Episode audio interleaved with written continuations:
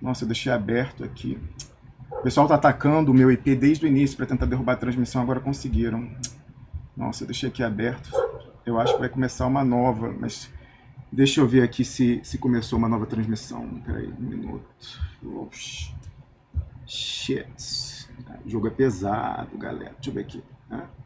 É, começou um, um novo link é, no YouTube. O pessoal vai, deve estar divulgando lá. Bom, já estamos transmitindo, o áudio já está aberto. É, e aos poucos as pessoas vão passando aí para o novo link. Eu peço, inclusive, que quem já está nesse novo link, vá lá no link antigo, no chat, que ainda deve estar aberto no YouTube, e coloque o link, principalmente os moderadores aí. O pessoal estava atacando desde o início meu IP e agora conseguiram derrubar o sinal. Infelizmente, com isso, eles conseguiram gerar um novo link, que derruba, estava com 33 mil e cacetadas pessoas no YouTube, caiu agora para 200. Mas a gente vai voltar, porque já já chega o Pepe Escobar que está entrando. Mas, deputado Glauber Braga, por favor, prossiga na sua exposição final. Então era isso, em nome do que seria uma boia contra o fechamento de regime, ou seja, o contraponto que parte das instituições burguesas fazem a um projeto de fechamento fascista de Bolsonaro, eles vão aplicando a agenda ultraliberal de desmonte. Eu dizia, inclusive, que a minha manifestação pública de ontem foi dizendo, olha, Rodrigo Maia, Bolsonaro, Paulo Guedes e banqueiros formaram a frente deles para desmontar o Estado brasileiro, atacar servidores públicos, que nós montemos a nossa frente, né? a nossa frente que seja a nossa unidade contra a agenda ultraliberal. Né? Ou seja, esse tem que ser o foco da nossa articulação, da nossa atuação. Então, sim, ou seja, eu não tenho dúvida de que o Rodrigo Maia joga esse jogo. Né? Ou seja, ele diz: não, eu estou aqui contra o Bolsonaro, mas ao mesmo tempo ele vai avançando com a sua agenda. Não dá para ficar fazendo cafuné nele, tá certo? Ele é um representante agente do sistema financeiro na Câmara dos Deputados para a implementação da agenda ultraliberal e não esconde isso, fala isso. Né? Numa circunstância como essa, tem que ser combatido, não vejo nenhuma dúvida. E a sua segunda pergunta, Romulo, eu acho, eu não estou lembrando bem, mas acho que foram dos cinco questionamentos que você me fez no Twitter, não foi isso? Hum, Incluindo é. a lista da Odebrecht. A lista da Odebrecht na Suíça, eu... que traz nomes do judiciário, do Dario Messer, por exemplo, que o ex-presidente lá vou... pediu e recebendo, o que, que ele fará com isso? É a pergunta. Eu vou, eu vou para os cinco questionamentos que você fez lá, vamos ver se eu lembro de cabeça aqui. Né? O primeiro foi o requerimento, cheque apresentado. Né? O segundo foi sobre uma manifestação na tribuna da Câmara sobre o Barroso. Sim, seria, haveria espaço para isso. É, e a resposta, eu, diferente do Rogério Carvalho, mesmo respeitando a posição dele, eu não tenho nenhum tipo de dificuldade em fazer críticas públicas ao judiciário, saindo do limite da institucionalidade, quando considero que elas devem ser feitas. Lembro aqui, inclusive, de duas que fiz em relação ao Barroso, de cara.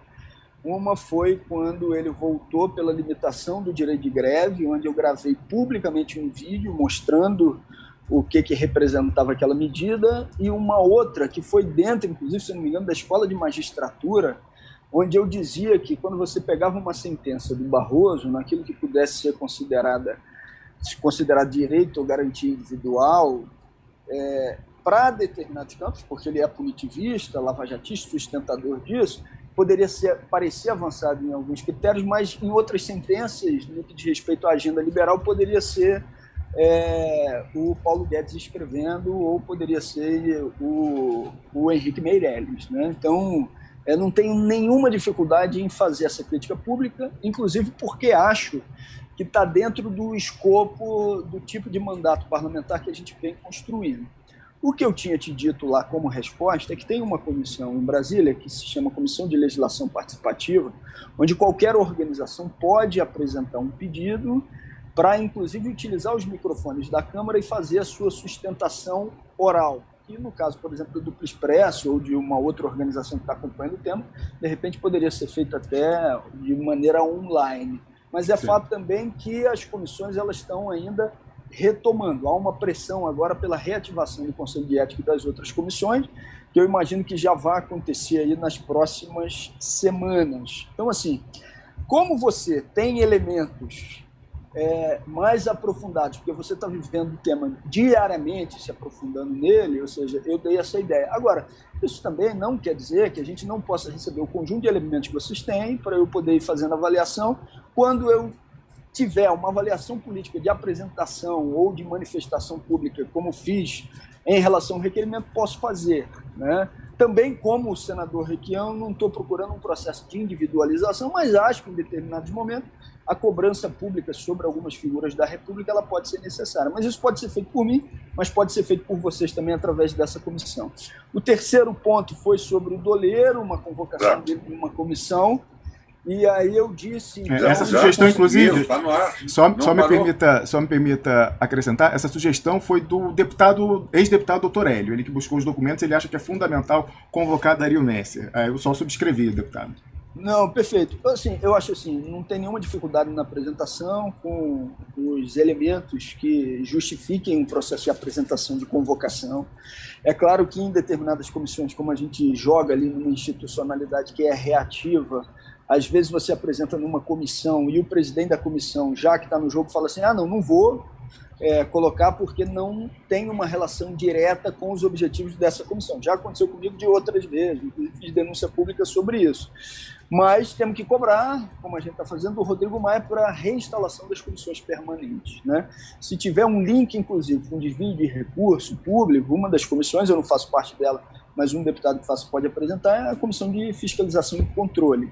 Na Comissão de Legislação Participativa, que essa eu faço parte, pode ser apresentada também por qualquer organização social. Mas pode acontecer é o presidente da comissão dizer não vou pautar e a gente fazer a disputa política para que paute, né? É, e fazer a denúncia pública. A quarta foi a do Lula, né? a cobrança pública ao Lula, que eu te disse lá que, que não faria, e aí por uma modificação, uma, uma, uma divergência no, no processo de cobrança pública sobre fatos específicos, respeitando a divergência, porque aí eu acho que está no campo da política, né? que é a seguinte: eu coloco as minhas energias para cobrança pública daqueles que são os meus adversários políticos, né? Ou seja, tem um elemento que é de natureza pública eu não vou simplesmente me colocar como membro de uma campanha sem ter o conjunto dos elementos, é, falando Lula, tem que fazer. Agora, respeito quem faz. Isso daí eu acho que está dentro. Como, por exemplo, é, o senador Roberto Requião vem fazendo. Respeito completamente quem faz. Né? Agora, sem ter elementos mais aprofundados e sem entender que o interlocutor melhor para poder estar tá disponibilizando isso seja o Lula, tá certo? Eu vou, vou continuar colocando a minha prioridade na cobrança aqueles que são os adversários prioritários de classe e da implementação da agenda ultraliberal. Né? Ou seja, essa vai ser é, o encaminhamento. Não acho que eu sou o melhor interlocutor para fazê-lo, você já vem fazendo isso, e outras figuras públicas já vêm fazendo isso. E o quinto ponto, que já tinha respondido pelo Twitter, agora estou aqui também no Duplo Expresso, que foi para dialogar sobre esse conjunto de temas. Maravilha, fechando muito bem a participação do deputado. Senador Roberto Requião, despeça-se da galera, você que é um querido da nossa comunidade. Essa cobrança do Lula, eu acho que não é necessária mais. Ele fez a parte dele, é verdade, é verdade. É verdade, senador, você tem razão. Ele já disse que ele quer esse troço aberto, doa quem doer. E ele não é o advogado do processo. Então, não dependia de uma iniciativa dele em cima do requerimento. Ele está numa posição muito boa. Agora, uma notícia para vocês. O, uns amigos meus de Brasília me disseram que continua fora do ar o programa. Não, é porque pra gerou. Mim, em Curitiba, não. Gerou o um novo link. Não voltou. É, é que eles não chegaram no novo link, mas já tem aí já 1.500 pessoas no YouTube, a gente estava com 3.300, 3.400, o pessoal derrubou a metade, mas aos poucos a gente vai recuperando. Aqui vai ficar em duas partes.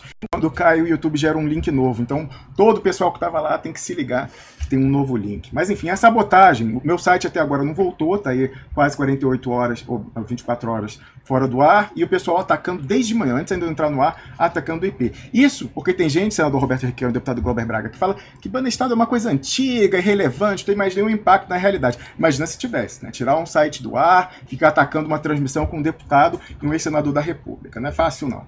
Muito obrigado, Glauber Braga, muito obrigado, Roberto Requião, pela presença aqui hoje. Vamos seguir batendo bola para expor isso que provoca tanto temor no poder de fato, na finança, no capital vadio, como fala o Requião. Um abraço, até Valeu, logo. Um abraço a todos que acompanharam a transmissão. Maravilha. Conversando aqui com o deputado Glauber Braga, do pessoal do Rio de Janeiro, e com o ex-senador Roberto Requião, ex-governador do estado do Paraná, e o denunciante original do escândalo do Banestado. Glauber Braga que encampou a iniciativa que a gente tinha sugerido aqui de fazer um requerimento pela abertura dos documentos que até hoje não foram apresentados. Quem já está conosco na sala há um tempinho, aí ouvindo o final da participação dos parlamentares, é Piero Larner, o cara da contra-efetuação da guerra híbrida. Pepe Escobar está entrando já, já mandei o link para ele por e-mail. E eu peço, mais uma vez, agora, agora é importantíssimo, que você que está assistindo faça o compartilhamento nas redes sociais desse novo link no YouTube. O Facebook também iniciou do zero uma nova transmissão. Os caras estavam atacando desde o início, uma hora aí, água mole em pedra dura, derrubou, demorou um tempinho para a gente conseguir voltar. E o pior é que todo o esforço de divulgação que a gente fez para o link anterior é assim anulado. Esse é o objetivo dos caras em fazer esse tipo de ataque. Então, as pessoas que estão sabendo, pô, quero ouvir o Pepe Escobar falando da geopolítica, da eleição americana, quero ver Piero Leiner analisando a rodada da guerra híbrida, vai naquele link e fala, ah, já acabou, depois eu vejo, quando a gente está ao vivo. Então, eu peço para você, mais uma vez, quem fez o compartilhamento do anterior, faça compartilhamento do novo, para pelo menos tentar neutralizar o dano de um, da divulgação de um link errado, ou pelo menos já defasado. Piero Leiner, agora são 14 horas, no horário, 14 horas e 3 minutos no horário de Brasília. Boa tarde, bem-vindo mais uma vez ao Duplo Expresso. Salve, Ramos. É, boa tarde a você, ao pessoal que está aí nos assistindo. É, estamos aí, eu estava acompanhando o programa antes. Enfim, achei uma pena aquela discussão toda e não sei se vale a pena é, a gente voltar a ela, mas enfim, considerando todos os termos, só o que eu acho, Ramos, é, ainda mais porque a transmissão caiu, vai ficar um negócio completamente fora de contexto, né? É que talvez seja preciso, talvez como, não sei, é isso, deixar mais claro que o Duplo Expresso não é, não, não é um veículo de imprensa. Então, as regras off-records, on-records, do jeito que elas fazem, como é o tratamento em geral que políticos têm com jornalistas, que é uma relação de anos, elas talvez não funcionem aqui nesse espaço da mesma maneira. É. É, então eu acho assim, é, talvez seja interessante a gente em alguma outra hora esmiuçar melhor para tentar entender o que é um espaço de intersecção que é ao mesmo tempo de mídia, é, acadêmico, de experimentação, de central de contra-efetuação de guerra híbrida, de política, é, de um monte de coisas. Assim, não, não vamos também achar, ser naif, né, que a imprensa não faz política. É óbvio que ela faz o tempo inteiro. Só que ela faz dentro de uma regra é, de códigos que são muito próprios a ela e que eu acho que não se encaixam direito aqui ao que é feito. E nunca se encaixaram, né? E isso, assim, eu acho que era uma coisa mais ou menos clara, entendeu? E, e quando pessoas públicas é, entram, é, vamos dizer assim, na, na esfera gravitacional desse programa, eu acho que as regras são um pouquinho diferentes, entendeu? Uma coisa é, por exemplo, você chegar e publicar uma mensagem que eu e você entendeu? Que eu não sou um ente público. Né? Eu não sou um, um, um político. Assim como um estado, o próprio Estado, ele tem que ter um nível de transparência, eu acho que é maior do que de empresas privadas, por exemplo. As regras se alteram. Então, eu acho que é preciso que os personagens comecem a repensar é, um pouco a sua atuação em função do contexto também que a gente está, sabe? Não são mais as regras políticas é, é, tupur como se como elas eram é, antes. O pessoal tem que entender que a gente está assim no, no limite na, na, beira do abismo entendeu? e que isso leva a um enfrentamento mais radical. E, e, posições vamos dizer assim códigos de atuação que às vezes são um pouco diferentes. Você não acha? Assim eu concordo com você, mas eu, eu vou fazer aqui o papel de advogado do diabo, que é o seguinte. O que a gente está montando aqui, conforme a gente vai fazendo, sem planejamento, você é testemunha disso, está aí comigo desde o início, desde 2016, é uma novidade. Não existia né, essa questão de, de, como você batizou, central de contra-efetuação da guerra híbrida. Então, como você falou, nós não somos um jornal e não temos a mínima pretensão de ser a Gazeta do fim do mundo, narrando tragédia. Então, a gente está aqui para tentar evitar a tragédia. E isso leva a gente a fazer, através da nossa rede, o trabalho de inteligência, de reunir informações sobre a falsificação dos documentos do Odebrecht lá desde o final de 2017, reunir, ir atrás e conseguir os documentos do Banestado, jogar para a rede, analisar e voltar com isso trabalhado, e aí, em cima disso, cobrar uma posição é, dos agentes públicos, e aí eu divirjo do deputado Glauber Braga, que eu acho que a nossa cobrança do, advers... do Bolsonaro eu não espero nada, do Rodrigo Maia eu não espero nada, do General Helena eu não espero nada. Então, quem que eu posso é, crer que vai, que, sobre quem eu posso crer que, haverá algum resultado, uma pressão exercida, é quem tem um comprometimento com a nossa causa. Então,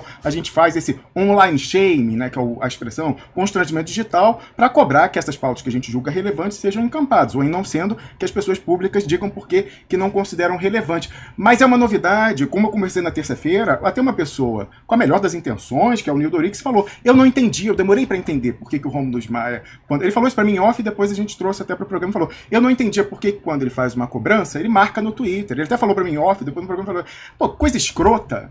Né? Aí depois ele falou, ainda em off, falou assim: Não, mas eu entendi depois que eu falo. O banqueiro, quando quer exercer a pressão, ele pega o telefone e liga para a pessoa e ninguém fica sabendo disso. O que, que nós, réis mortais, podemos fazer para pressionar quem a gente acha que deve fazer alguma coisa e não fazendo, é, justificar, enfim, o que foi? Então é uma novidade. Até um revolucionário como Neil Dorix não entendia a conveniência e depois passou a entender. Então é uma novidade que leva a um certo desconcerto no início. Então acho que com o tempo essa, essa novidade pode ser processada, as pessoas entendam o que, que a gente faz e que não levem para o mau caminho, como eu falei. Eu acho chato esse papel de, de fazer essa cobrança pública, acho insuportável. Mas se eu não fizer, se eu não encarnar o enfant terrible, quem vai fazer no meu lugar, Pira? Como você falou, a gente está na beira do precipício, se não é agora, nunca mais. Então eu acho que é um pouco por aí, Piero. Pode ser. Você sabe que eu não sou assim também. A gente já discutiu sobre isso várias vezes. Quantas vezes eu não te mandei mensagem falando para você parar com isso? E sempre você acaba me desmentindo. Eu falei, putz, eu achei que não ia, mas acabou sendo. E no fundo, se a gente pensar bem, é mais ou menos o que o próprio Glauber é, Braga fez aqui.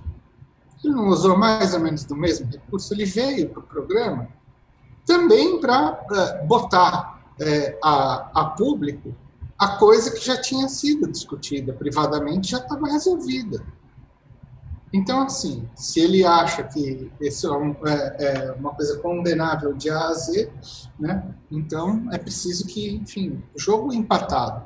E aí eu acho, enfim, bola para frente, não vale a pena ficar é, remoendo esse negócio. Eu acho ele um excelente deputado, é o único que está fazendo é, é, é, certas coisas, grandes coisas, prestando um serviço mesmo ao país, pelo menos é, né, nesse campo que a gente considera, não vou dizer assim que são todos os outros 500 e são? 79 não estão fazendo nada, mas é, a gente percebe que, enfim, é, o enfrentamento para valer do que está por vir aí, está vindo. Né? Não sei já nem mais se é por vir, se já veio ou se já está sendo. É, é, enfim, ele realmente é, um, é uma personalidade singular é, lá na Câmara dos Deputados. Eu parabenizo ele é, por isso. eu também, certamente. O Piero, inclusive, ele tem um lobby fortíssimo na minha casa. Então, quando a gente tem uma divergência, eu sou o primeiro a ouvir da minha sogra, da irmã da minha sogra, tia Mônica, que vota no Glauber Braga, vota na mãe dele, votou na mãe dele para prefeita, porque é residente lá em Novo Friburgo, a base eleitoral do deputado. E mesmo no momento em que ele tinha externado essa posição de se afastar do programa, eu continuei falando que continuo recomendando voto até em casa, porque realmente é o melhor disparado. Né? Tem as limitações da briga dentro da institucionalidade, mas pelo menos ele estressa os limites. Então, quando ele fala Sérgio Moro, juiz ladrão, foi ameaçado até de cassação, e a gente entendeu, tanto a gente vê valor na atuação dele no mandato, que a gente usou justamente toda a inteligência que a gente tinha reunido como argumento de suasão para o prosseguimento daquele processo de cassação. Então você há de lembrar que, certamente entendendo também que isso serviria como dissuasão, ele veio aqui numa sexta-feira, a gente falou de que agora é o popular no Brasil, ninguém sabia. A gente falou, Dario Messi, chama como sua testemunha de defesa, chama o David Moino, que está em prisão domiciliar no Brasil, e é o banqueiro do Eduardo Cunha, que administrava a conta ônibus do Eduardo Cunha aqui no banco BSI, em Zurique, a, dentro da qual, em cuja conta ônibus, tem 150 deputados que nunca apareceram. Sérgio Moro recebeu esses documentos. Então por que, que não apareceu? Se não apareceu, juiz ladrão. O Dario Messi poderia relatar aquilo que agora já se tornou mais público, mas naquela altura não era, a mesada em Curitiba para não ser processado. Juiz ladrão. Outras coisas que a gente falou aí, o próprio Eduardo Cunha explicar por que, que o Sérgio Moro mandou ele ser transferido para Brasília, onde ele ficou não preso em 2017, papel passado, de acordo com que alguém que o entrevistou, o Diego Scosteg, insuspeito de ser de esquerda, era editor-chefe da revista Época e super ligado no Dallagnol, publicou. A entrevista que eu fiz com o Eduardo Cunha foi fora da cadeia, no segundo semestre de 2017. Então, essa, e aí, se fala, ué, se o Sérgio Moro concorreu para deixar o Eduardo Cunha, que deveria estar preso, fora da cadeia, juiz ladrão. E aí, à luz disso, e essa inteligência já estava toda reunida pelo nosso trabalho aqui, que não é de Gazeta do Fim do Mundo, é de ativismo, de gerar inteligência e tentar frustrar esse, esse caminho para o Brasil, o pessoal na semana seguinte arquivou. E aqui no programa eu falei para o deputado você tipo eu, eu aposto que o pessoal vai arquivar isso daí. Na semana seguinte, de fato, arquivaram. Então, se não fosse o caso, se a gente não visse valor na atuação do Glauber, na manutenção do mandato dele, sempre estressando, a gente não teria feito esse esforço lá atrás, por exemplo, Pedro. Então, acho que isso aí, esse relato mostra onde que essa nossa atuação sui generis, nova, é, tem essa ligação com a atuação parlamentar que gera uma frustração no início, mas às vezes é, é benéfica para até para alguém que está estranhando isso como próprio deputado. Claro, e tem uma coisa aí que eu acho importante, é, pegando um gancho nessa ideia que ele mesmo falou, olha, eu vou me contrapor aos adversários e não aqueles que estão é, pela mesma causa. É, Bom, isso você já falou aqui agora há pouco, eu acho que é isso mesmo que você falou, mas eu queria complementar com uma coisinha, é, que é o seguinte fato. É, a ideia de que não se pode mexer é, em certos assuntos, que são absolutamente complicados. Né? Eu vi como, por exemplo, uma repostagem que eu fiz no Facebook, que é uma crítica de Dilma Rousseff, teve gente ali que desceu a metralhadora em cima de mim. Olha que não eram coisas nem que eu falei. Ou também uma coisa que eu coloquei numa postagem que o próprio Pepe fez ali, que eu botei uma outra fotinho é, ali. Então, eu acho o seguinte: é, o, o, o nosso problema é achar que a gente vai conseguir resolver as coisas mantendo o status de uma situação passada que já foi corroída faz tempo. Então, qual é o ponto da gente fazer a pressão em cima da esquerda? Não é ser contra a esquerda. A gente não faz o jogo da direita. Pelo contrário, o que a gente quer, talvez, essa é a minha visão, talvez seja um pouco de pretensão nossa mesmo, é propiciar as condições para a esquerda entrar no jogo de novo. E quem tem mais chance de fazer isso é o PT, porque claro. o PT é o grande partido de esquerda do país. Claro. Então não é uma crítica ao PT porque o PT é ruim.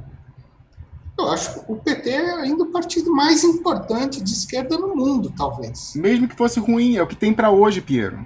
No mundo ocidental, pelo menos, né? tirando os partidos comunistas lá, como o da China e tal. É... Mas é, é o que tem, é com ele. Então, o que, que eu, o que, que, eu gostaria de ver. Eu tentei falar isso para as pessoas sinceramente. Piero, é o que tem, é o que tem e demorou 30 anos para fazer. Não é fácil fazer um novo. Pois é. Eu, então, o que, que eu gostaria? Eu gostaria realmente que o PT fizesse uma autocrítica, mas não a autocrítica que a direita propõe para ele, dizer sim, fomos corruptos e essa bobagem toda, que isso é de um nível de bobagem irritante, entendeu? É cair no discurso, entendeu? Que eles querem que faça autocrítica. Olha, houve um ponto que nós erramos, porque a gente errou profundamente porque não entendia quem eram as pessoas que estavam no Estado que a gente estava governando. Não entendia quem eram os militares, quem eram os é, juízes, não entendia quem eram é, os empresários, e que o jogo com esse pessoal tem que seguir um outro parâmetro. E que a escolha da Dilma foi uma escolha errada, que ela enterrou o governo Lula. Os anos, os oito anos do governo Lula foram sepultados pelo governo Dilma. Então, assim, enquanto eles continuarem na proteção é, é, toda uma camada de dentro do partido, entendeu, que jogou contra, não há o que fazer. Então é por isso que a gente vai criticar eles. Não é porque a gente é contra a esquerda, não. Muito, me muito menos. Eu sou cirista, não tenho identificação nenhuma com o Ciro Gomes, pelo amor de Deus. A gente muito cobra menos. tanto o Ciro Gomes pela questão do banestado, do documento da Brecht, quanto o próprio Lula, o, o Pierre. Muito, muito menos ainda para a direita. Eu quero ver, enfim, eu quero ver a direita, sinceramente, num processo de reeducação que nem fizeram com o imperador chinês. Eu quero ver a direita, entendeu? Capinando cana aqui no interior de São Paulo ao meio-dia, entendeu? Eu quero ver a direita costurando túnica para usar é, na linha de produção na fábrica. Entendeu? É isso que eu quero ver desses deputados da direita. Eu quero ver esses empresários fazendo isso, entendeu? E não sendo meros especuladores e vivendo no bem bom das suas piscinas, entendeu? Por aí, em São Moritz, Aspen, ou sei lá eu aonde, entendeu? Curtindo a vida doidado, sabe? Quer ir para Aspen? Não, vamos botar para picar gelo, então, numa fábrica lá no subúrbio carioca, sei lá eu. Então, pronto, é isso que eu acho. Então, o que eu quero realmente, vamos dizer assim, é o bem do PT. Então, as críticas são nesse sentido, não são para destruir o partido, eu não quero ver o partido destruído, não quero ver o partido reduzido a pó, porque eu acho que ele ainda é a única chance que a gente tem aqui no Brasil de fazer alguma coisa. Concordo totalmente com você. E se fosse diferente disso, a gente não estaria investindo todos os esforços em municiar. Quero você testemunha, você ajudou a fazer desde 2017, botando bolas da marca do pênalti sucessivas para o Lula e o PT virem chutar. E toda hora a gente não entendia por que a coisa desandava. Então a gente vai, levanta. Gente, eu consegui o áudio, Pepe Escobar que tá com a gente, da fonte no TI, no Departamento de Informática do Odebrecht, falando: isso aí tá tudo batizado, que eles estão usando como prova, tá falsificado, deletaram Dario Messer, deletaram tudo que era da Braskem, deletaram Tucano Fulano, Beltrano, etc e tal. Em novembro de 2017, a gente colocou o áudio antes do julgamento TRF4 do Lula. Todo mundo leu todo mundo leu, centenas de milhares, assim como agora tá as centenas de milhares do acesso ao artigo do Barroso, e todo mundo fingiu que não leu. Quando era só bater e falar, vem cá, Polícia Federal, você bota a mão no fogo de que isso aí não teve adulteração? Tanto não botaram que depois, dois anos depois, foram relatar para a defesa do Lula, com áudio gravado e autorizado, que, é que tinha sido adulterado. Ninguém vai querer colocar o seu na reta, dizendo, não, eu dou, eu boto o meu na reta por isso daí, eu né, me comprometo e tal. Não vai colocar em, em risco a sua função na carreira pública. Então, quando a gente conseguiu o documento do Rodrigo Tacla Duran, demonstrando a fraude processual no, no, nos casos do Lula, em que o Ministério Público Federal podia ouvir secretamente o Rodrigo Tacla Duran na Espanha para saber o que, que, ele tinha, e quando a defesa do Lula pedia isso no processo, eles diziam que não podiam encontrar, e o Sérgio Moro mandou um endereço errado, deliberadamente, para voltar uma notificação do oficial de justiça da Espanha, falando: ai, a gente foi nesse endereço aí indicado por você e não tem ninguém com esse nome. E aí, conclusão extraída pelo Sérgio Moro e pelos procuradores: Rodrigo Tacla Duran é foragido. Ué, mas eles secretamente iam ouvir. Aí, por isso que eu tenho que reforçar que a minha divergência com o Vadir Damus. Né? E engraçado, mas assim, todo mundo lembra da minha resposta. Mas ninguém lembra o ataque primeiro, né? Que foi uma resposta, ele, Paulo Pimenta, tentando assassinar minha reputação, com aquele doce fajuto, etc e tal. E quando que veio esse ataque, Piero? Quando eu consigo esse documento. E naquele momento, é óbvio, eu não posso me, me, me, culpar por isso, essa culpa eu não devo carregar. Mas eu não abri a fonte, e eu podia ter aberto, eu não abri a fonte falando quem me entregou esse documento foi o Rodrigo Tacla Depois de dois meses e meio de insistência minha, aguentando inclusive desaforos de interpostas pessoas. Eu não fiz isso porque eu acreditava que o Tacla ia me dar coisa mais valiosa ainda. Que ele tinha! Como ele deu, por exemplo, Jamil Chad o recibo do pagamento lá dos 613 mil dólares para o sócio da Rosângela Moro para não ser preso pelo marido dela. Então, nessa expectativa de que da onde veio aquilo podia haver coisa ainda muito pior, eu falei, não, não vou queimar essa interlocução. Mas lá atrás, é, hindsight bias, isso aí, é impossível, mas se eu tivesse soltado, o que, que ia acontecer? Quando o, o, o, o Paulo Pimenta e o Vade Damu se juntam e falam assim, esse documento é falso. Isso aí ele tá, é um escroque tentando induzir a erro a defesa do Lula, Lula para desmoralizá-la. E eu falo, a fonte é o Rodrigo Tacla Duran. E agora? Aí tinha acabado essa história. Aí quando falo, poxa, o Vadir Damus, pela sua trajetória de militância de direitos humanos, não sei o que e tal, isso impede, se for o caso, eles ter tido financiamento ilegal com caixinha unificado suprapartidário da Assembleia Legislativa do Rio de Janeiro, que ele pediu para eu não abordar mais no programa, de, de, papel passado, mostrei as mensagens e que isso aconteceu, não impede. Quantas pessoas retíssimas não tiveram financiamento clandestino e por isso ficaram penduradas? Olha aí tudo o que aconteceu com o PT nos últimos anos. Então pode ter acontecido, você não sabe qual é o construir. O passado é um salvo-conduto para essa pessoa nunca mais errar ou nunca mais ficar pressionada? Por que então, se o fato da música é tão reto como crê o senador Roberto Requião, o próprio Glauber Braga, por que que quando eu consegui uma prova documental de crime, de fraude processual na Lava Jato, valiosíssima e, Piero, atenção, que preserva o mesmo potencial ofensivo. Se hoje o Lula, o PT, a defesa pegasse aquele documento e falasse: olha aqui o crime de fraude processual, ainda é tão prova de crime quanto era naquele momento. Por que, que então esse reto Vadidamus, pela sua história, se empenhou junto com Paulo Pimenta? Que outras pessoas. Não, quem bota a mão no fogo pelo Vadidamus não bota pelo Paulo Pimenta. Pois é, por que, que os dois se juntaram para dizer que o documento era falso e que eu era um escroque? Isso as pessoas têm que explicar. E todo mundo lembra só da minha resposta, mas ninguém lembra das porradas que eu levo, Piero Line. Pepe Escobar, bem-vindo aqui ao Duplo Expresso.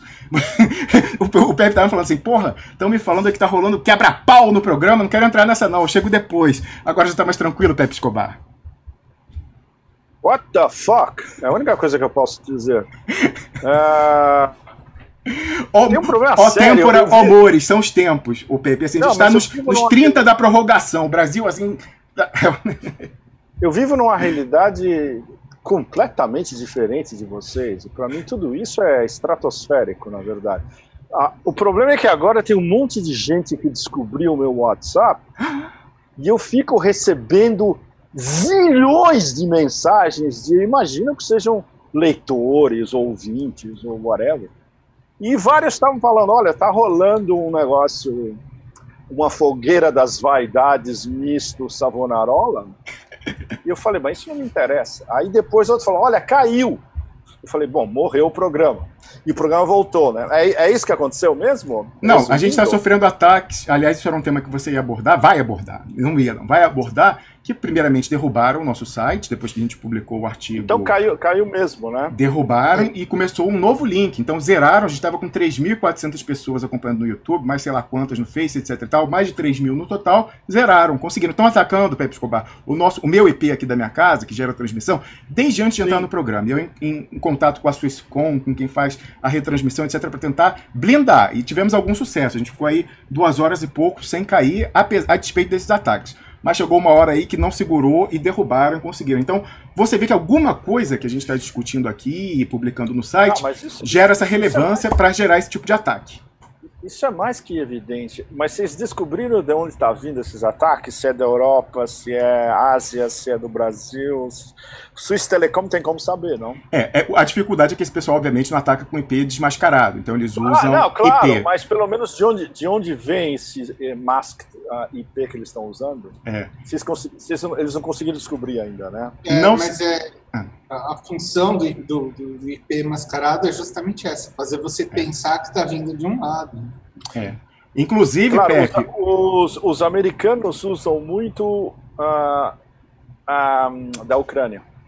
Pois é. Inclusive, Pepe, na quarta-feira, essa última quarta-feira, a gente trocou mensagem depois que eu publiquei o negócio do Barroso e eu confidenciei a você o seguinte: estou indo nesse momento ao departamento de polícia. Sim, sim, sim eu, claro. É, e você é. foi, né? Claro, claro, claro. Eu fui lá, engraçado, eu relatei na quarta-feira para o oficial lá que me atendeu. Eu falei o seguinte: olha, inclusive a gente está sofrendo ataques, tentativa de derrubada do programa. Ele falou: ah, mas enquanto não concretizar a derrubada, é, não tem o crime. Então, é, você tem que pegar os dados com a Swisscom para pegar o IP e tal. Aí claro. de manhã agora eu liguei para a Swisscom, a Swisscom falou: mas não é você que tem que pegar. Eles sabem que a polícia que tem que entrar em contato com a gente para pedir isso, porque eu não tenho sequer autorização para dar para você. Aí eu já vou voltar lá, mas mostrar inclusive que nesse ínterim de quarta-feira para cá já hackearam o site, derrubaram e derrubaram uma transmissão e mais derrubaram uma vez. Derrubaram o programa hoje. É. Então já tem o crime consumado. Yeah. Ah. Bom, Vou pra, bom, para mim é minha, minha, minha, hora de falar do Brasil, meia-noite e meia. É minha hora normal de falar com o Brasil. Piero, Rômulus, vocês todos. Bom, é o seguinte. É... Vocês podem, se vocês quiserem, em 30 segundos, me resumir se houve algo substancial nessa conversa incandescente com o Requião e o, o Braga, mas talvez nem seja. Talvez vocês nem achem que seja necessário, né? Eu, eu mandei, para que vocês todos, expressionautas, saibam, eu mandei uma pauta que eu queria desenvolver hoje com vocês, que é obviamente ligado com o tema do programa de hoje, mas vai muito além, porque ela entra na, na estratosfera da geopolítica que tem sido jogada nos últimos 20 anos, desde o 9-11, que vai fazer 19 anos na sexta que vem. E eu já propus para vocês e para o Elias a gente fazer um especial na sexta que vem. O, o meu título de trabalho, que é o que eu quero escrever também a semana que vem, é como o mundo do 9/11 vai estar tá dando no mundo do Great Reset, que vai começar, já começou na verdade, mas que vai começar oficialmente em janeiro em Davos, no Davos virtual. Né? O, o Pepe, diga. Deixa, deixa eu perguntar, essa expressão Great Reset, é, você que inventou, não? Como é que é? Não, quem inventou Great Reset foi Davos. Foi o Fórum Econômico Mundial. É a expressão oficial do Fórum Econômico Mundial, adotada pelo FMI, adotada por vários outros super players, como a Fundação Bill e Melinda Gates, uh, vários uh, patrocinadores diretos e indiretos corporativos, incluindo Mastercard you know, e companhia. E tem o site deles, The Great Reset. Tudo isso eu vou mandar para vocês a semana que vem, com um, alguns links essenciais que devem fazer parte da nossa, espero, conversa na, daqui a uma semana. Que a, a, a ideia que eu gostaria de fazer, eu, eu quero desenvolver isso num, num longo texto, que seria uma base para a nossa conversa, é como o que aconteceu no 9-11 há 19 anos estava gerando aquele mundo da guerra total. Lembre-se, da guerra total, né? Da Long War, a longa guerra definida pelo Pentágono na semana do 11 de setembro. E como isso foi se metamorfoseando em uma outra coisa, e agora com o Covid, o, o novo mundo não é mais o, o novo mundo da guerra contra o terror é o novo mundo de um terror institu institucionalizado, uh, híbrido, um neofascismo digital híbrido, e aí entra de novo mais uma manifestação das guerras híbridas, e que o pretexto ideal, como o, o 11 de setembro foi o pretexto ideal para aquela guerra completamente fake contra aquele inimigo pré-fabricado, o Islã, que já estava sendo cultivado, e dentro dos Estados Unidos levou o Patriot Act, entre outras coisas, agora o Covid-19 é o pretexto para o Great Reset e tudo que está em torno advém e que vai ser instrumentalizado, já está sendo instrumentalizado agora, e especialmente o ano que vem. E aí eu vou mandar para vocês uma, uma listinha dos temas principais, o que, que eles estão já estão conversando. Por exemplo, no caso do FMI, é um negócio que já vem de anos. Como eles, é, como é que chama, usaram como base discussões dentro da ONU. É um projeto da ONU chamado 2030, que depois serviu como base para montar a agenda do Great Reset como isso está sendo vendido pela mídia mainstream no mundo inteiro, especialmente americana e europeia, e o que, que isso pode gerar. Né? Isso acho que se a gente discute isso fundo a semana que vem, com todo o nosso background de guerras híbridas dos últimos anos, acho que pode ser um negócio sensacional para vocês, com detalhes que acho que ninguém no Brasil vai ter. E não vai mesmo. Né? Agora, a primeira parte da minha pauta é você, Piero. Não, exatamente. E ontem, exatamente. veja que, que, que, sincronicidade maravilhosa. Que notícia maravilhosa você recebeu da sua editora ontem, Piero Leiner. Pois é, Vai ter um e-book. Já tá. Já tá, eu já conferi. É, fui, antes de entrar no programa, já tá na Amazon. Eu achei só um pouco caro, R$ 44,90, mas eu não sei, né? Porque a Amazon extrai. Não, não, não, não é caro porque. É, quanto tal? Tá é, é 7 dólares? 7, 8 dólares? É, por aí, né? Por aí. Baratíssimo. Você não acha nada em paperback por menos de 10, 12, 15. E, então, o seu livro em Kindle, provavelmente ele vai custar 2, 2,50 o que gera um monte de gente que prefere comprar em Kindle. Aliás, as, a maior parte das vendas na Amazon é em Kindle, não é em paperback. Ah, é? É ótimo para você esse preço. É, é, muito bom, muito bom mesmo.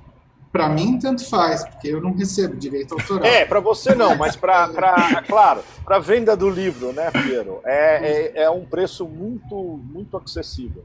Mas é. eu, eu acho que, enfim, é, as editoras aqui, Pepe, elas estão reclamando muito da Amazon, que ela faz um dumping pesado. Ah, mas eles fazem um dumping, imagina. Mas absolutamente brutal. Eu tive sorte porque os meus livros nos Estados Unidos são todos e-books. Eles são todos digitais. Se você quer comprar em paperback, você tem que contatar uma lista de distribuidores ou o meu editor, e aí você pede uma cópia em paperback. Mas como os meus livros eram e-books, a Amazon adorou a ideia, porque ele ia direto para Kindle. Uhum. E eles estavam querendo, na, na época já, o primeiro foi em 2007, eles queriam começar a estourar as vendas de Amazon Kindle. Aí, deu, por um concurso de circunstâncias, deu certo. E hoje, uh, eles, eles, adoram, eles adoram vender em Kindle. Então, para vocês, isso vai ser legal. Mas o dumping, evidente. Pois é. é. Eles são todos poderosos, eles podem fazer o que eles querem. É, e tem como fazer subsídio cruzado, segurar não é. rentabilidade com outros setores de venda. Então, enfim, é um, é um, problema aí fundamental. Mas então. O que, para... edit... o, que, o que, as editoras. Desculpe, só terminando. O que as editoras fazem, mesmo pequenas, é no... elas venderem no próprio site delas, venda direta, incluindo Kindle. E dá, isso dá super certo. Por exemplo, é, vou dar um exemplo: a Counterpunch, os caras da Califórnia com quem eu tenho contato há vários anos. Eles vendem no site deles e tem paperback e Kindle. E aí você passa ao, la ao largo da Amazon. Né? É legal que a grana vai para o pequeno editor direto. Né? É isso aí. Então, Pepe Escobar, já que agora já está disponível a obra de Piero Lerner, seminal, sobre Guerra Híbrida, não há nada semelhante em nenhum lugar do mundo. Não. Não. Você queria comentar isso, como você foi impactado ao terminar de ler. Pois é, eu quero, eu quero comentar com um certo detalhe, por, porque o meu ponto de vista de leitura é completamente diferente do ponto de vista de quem está no Brasil. Eu li o livro como um outsider. Uhum. Então foi muito interessante, porque eu aprendi um monte de coisas que aconteceram no Brasil nesses últimos anos da, da, da, do texto do Piero e das referências dele e dos links. E tudo que ele falava do, do Big Picture era o que eu tinha vivido. E em, vários, em vários casos, ao vivo. Iraque, Af Afeganistão, Síria, Washington. Tudo isso eu vivi ao vivo e cobri ao vivo na época. Antes, durante, depois, em Washington, em Pequim, é, manual de contra-insurgência, encontrar força especial é, no Iraque ou, ou, no Afeganistão. Isso foi muito engraçado. Foi, por, isso, por isso que eu me diverti tanto em ler o livro, porque me voltaram várias histórias desde o, 9, desde o 11 de setembro, ah, e, ao mesmo tempo, eu estava aprendendo o que estava se forjando no Brasil, especialmente a partir da quase inevitabilidade da candidatura do Bolsonaro em 2014, que o Piero relata em detalhes muito, muito bem. É sensacional, é, é, é sensacional esse trecho. E foi uma maravilha. Eu li o livro em duas noites, o livro inteiro, em duas noites. E eu fiz algumas anotações porque eu ainda estou pensando como é que eu vou falar desse livro para um público internacional. E eu quero ver para quem. Uma das ideias que eu tive é mandar um especial para o Valdói Club em Moscou. E aí vai circular entre analistas. E como o livro é muito sério, denso, e tem uma quantidade de informação absurda de guerra, da guerra híbrida brasileira, que pode ser muito útil para quem estuda guerras híbridas no sul global, talvez seja o público ideal. E a outra, e a outra opção é jogar nos, meu, nos, meu, nos meus mídia, mas aí é para um público mais generalizado. Eu ainda estou pensando nisso. Inclusive, eu pedi a opinião do Piero a respeito. Né? Não. Mas eu ah, fiquei muito, muito impressionado, porque eu, eu tenho que ler uma quantidade ridícula de livros de think tanks, especialmente americanos. E foi sensacional ler um livro como se vier, tiver, veio de um think tank de uma pessoa no Brasil, falando da guerra híbrida no Brasil e com todo o arcabouço que é de domínio público entre os think tanks americanos. Então, foi sensacional. Chega uma hora, eu estou lá lendo, aí o Piero fala do primeiro livro sobre guerra híbrida do Hoffman em 2007. Eu falei, caralho, ele leu isso. Sensacional! É um negócio que, para mim, totalmente inesperado. Então, isso, isso foi muito legal, foi muito gratificante e foi uma leitura riquíssima, porque tinha to, todos esses ângulos, desde o ângulo interno brasileiro até o big picture, e, e, e me fez voltar todas as etapas do, da guerra contra o terror e a longa guerra do Pentágono. Que o Cullen, o australiano, eu lembrei do Stanley McChrystal, Petreus, que eu estava lá no, no Surge no Iraque em 2007, eu fiz um livro sobre isso, que um dia acho que teria que ser traduzido no Brasil. Eu, o meu livro de 2007, que chama Red Zone Blues, o blues da Zona Vermelha, porque eu nunca entrei na Zona Verde em Bagdá. Eu ficava sempre na Zona Vermelha e quando eu tinha entrevista com, com iraquianos, a gente fazia as entrevistas no portão da Zona Vermelha, sem entrar. e é, esse livro é uma reportagem monstro sobre o surge do Petreus no Iraque em 2007, que eu acompanhei o início, eu, eu acompanhei no começo, de abril para maio. Ah, e fantástico, porque o Piero fala em detalhes do papel do Petreus e ele fala especialmente do manual de, de contra-insurgência, que foi aquele FM 324, o famoso. Eu ainda tenho uma cópia dele, até há pouco tempo estava no, no, no dashboard do meu computador. De 2006, escrito pelo o australiano, o Cullen e o Petreus, e sabe, isso é super importante, eles escreveram esse, esse manual em 2006 como se fosse o, a prévia do surge que ele foi fazer no Iraque em 2007. Então, quando eu cheguei no Iraque em 2007, eu já tinha uma cópia dessa, dessa porra desse manual no meu computador. Eu falei, bom, esse cara vai querer implementar o que ele escreveu com esse australiano dito expert em contra-insurgência aqui no Iraque. E ele vai dançar completamente porque ele não conhece as intricações internas, o, o aspecto Oshimin Trail dos, dos iraquianos, que é sensacional. Se você não conhece, por exemplo, alianças tribais no Triângulo da Morte, que é uma coisa que ele não conhecia. Então ele chega lá com a sua Samsonite cheia de dinheiro em Hamad e Fallujah, e ele acha que ele vai comprar os chefes tribais tradicionais sunitas para lutar contra a Al-Qaeda, e que eles vão apoiar a agenda dos americanos. O que, que aconteceu? Eles pegaram o dinheiro, lutaram contra a Al-Qaeda e continuaram impondo a agenda deles, chefes tribais sunitas, se aproveitando da grana dos americanos. Que é quando o Pinheiro fala várias vezes de bombas semióticas. Essa é uma bomba semiótica que explodiu na cara do projeto do Surge. Uhum. E isso foi bárbaro, porque eu vi acontecer na minha frente. Então era legal. Eu fiquei até imaginando, eu podia fazer um, um livrinho paralelo só comentando a, a, a, a, articulação que o Piero faz no livro dele. Aliás, eu fiz isso na minha cabeça. Várias das passagens do seu livro eu, eu rememorava o que eu tinha vivido e falava, ah, isso aqui é uma ilustração perfeita.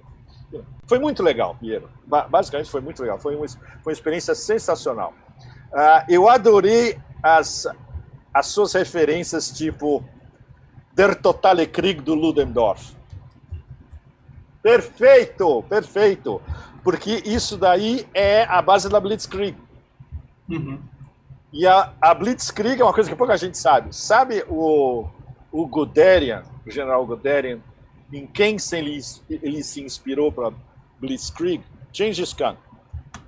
Que na verdade o que o Gengis Khan fazia na época era uma Blitzkrieg, só que era com guerreiros armados a cavalo e não com tanques. Essa, essa é a diferença básica, né? ah, Human Terrain Systems, HTS, que você é, descreve em detalhe. Sensacional. Que é essa interação com psicologia, antropologia e linguística. Sensacional. Eu não sei se. Provavelmente deve ter muito pouca gente Provavelmente ninguém no Brasil escreveu sobre isso. E não, fora. Ah, exatamente. Você foi o primeiro no Brasil, com certeza.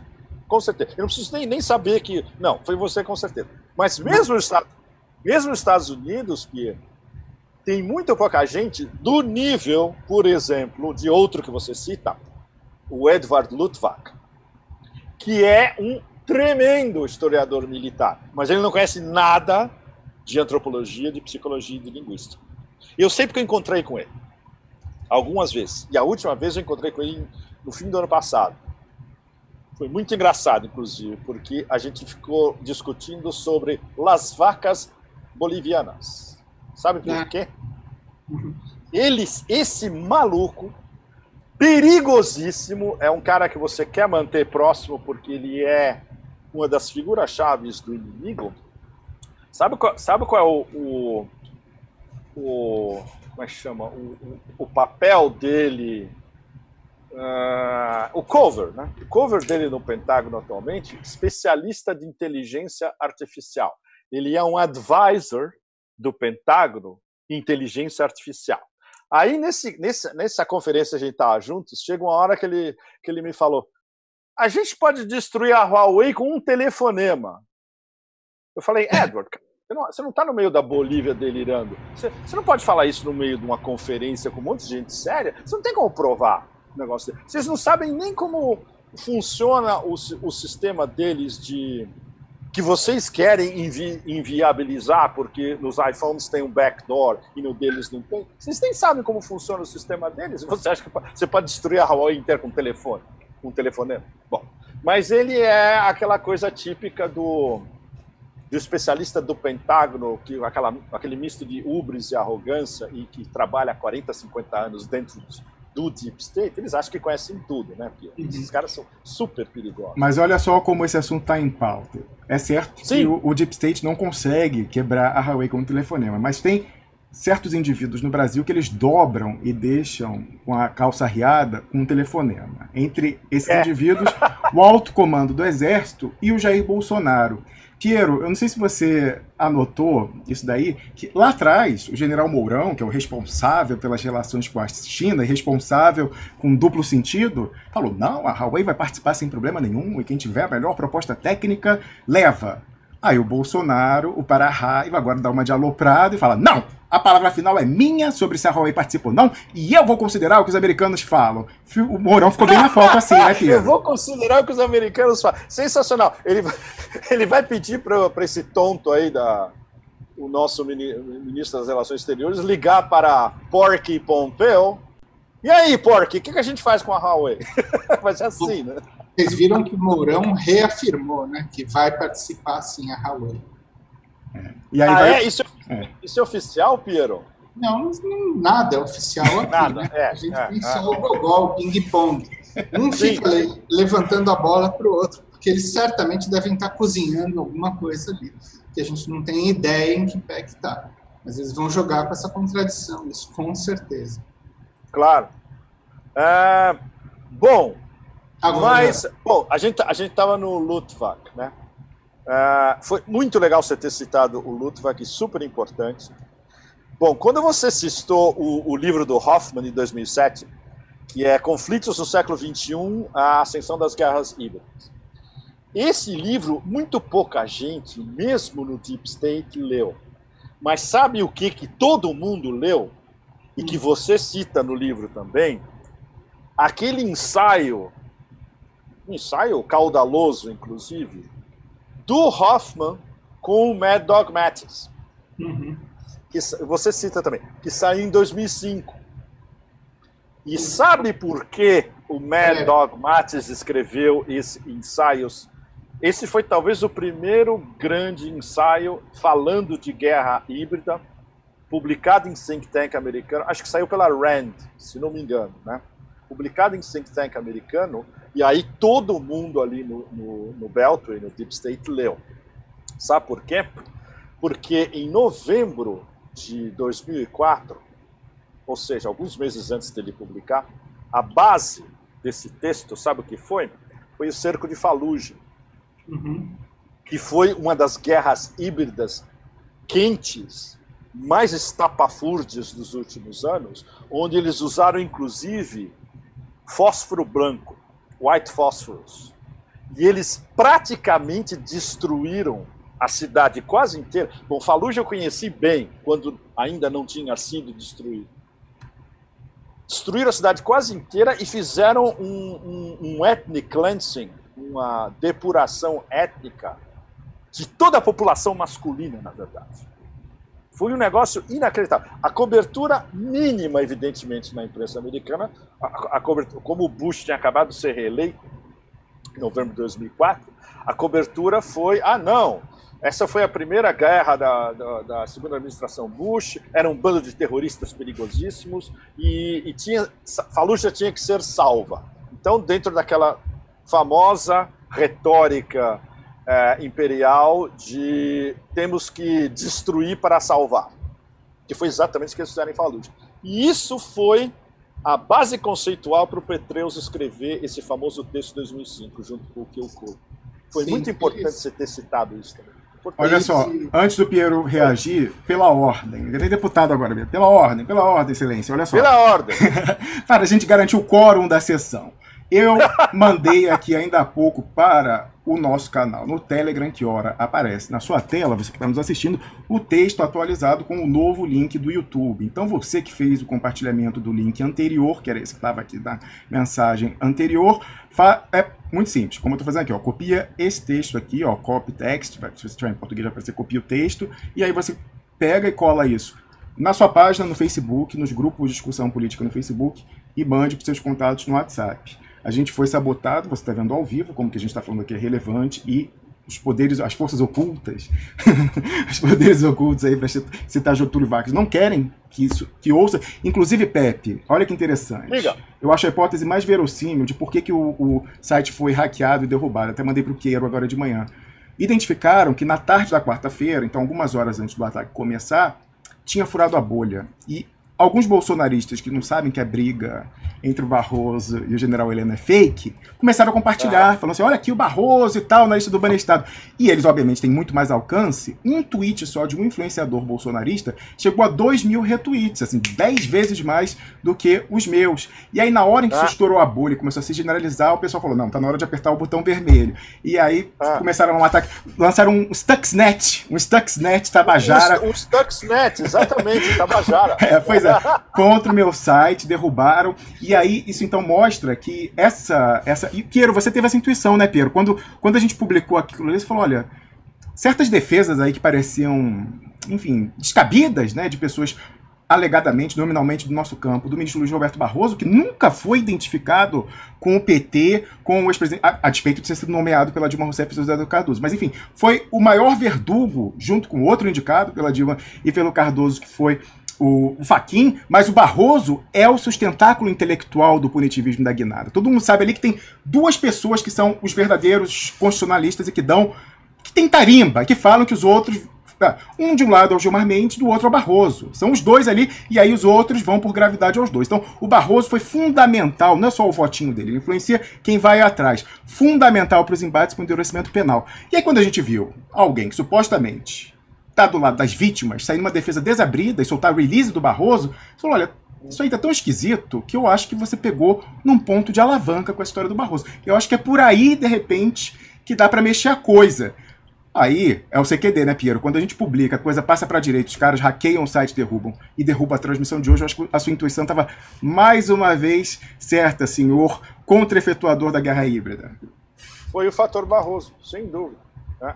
Estados Unidos. Mas deixa eu fazer um comentário aqui. Diga! Está aberto meu microfone. É, que isso eu acho que talvez você não saiba, Pepe. O, o, essa história toda né, de, de, de contra-insurgência, o FM 324 e tal, enfim, como é que eu fui entrar nessa história toda?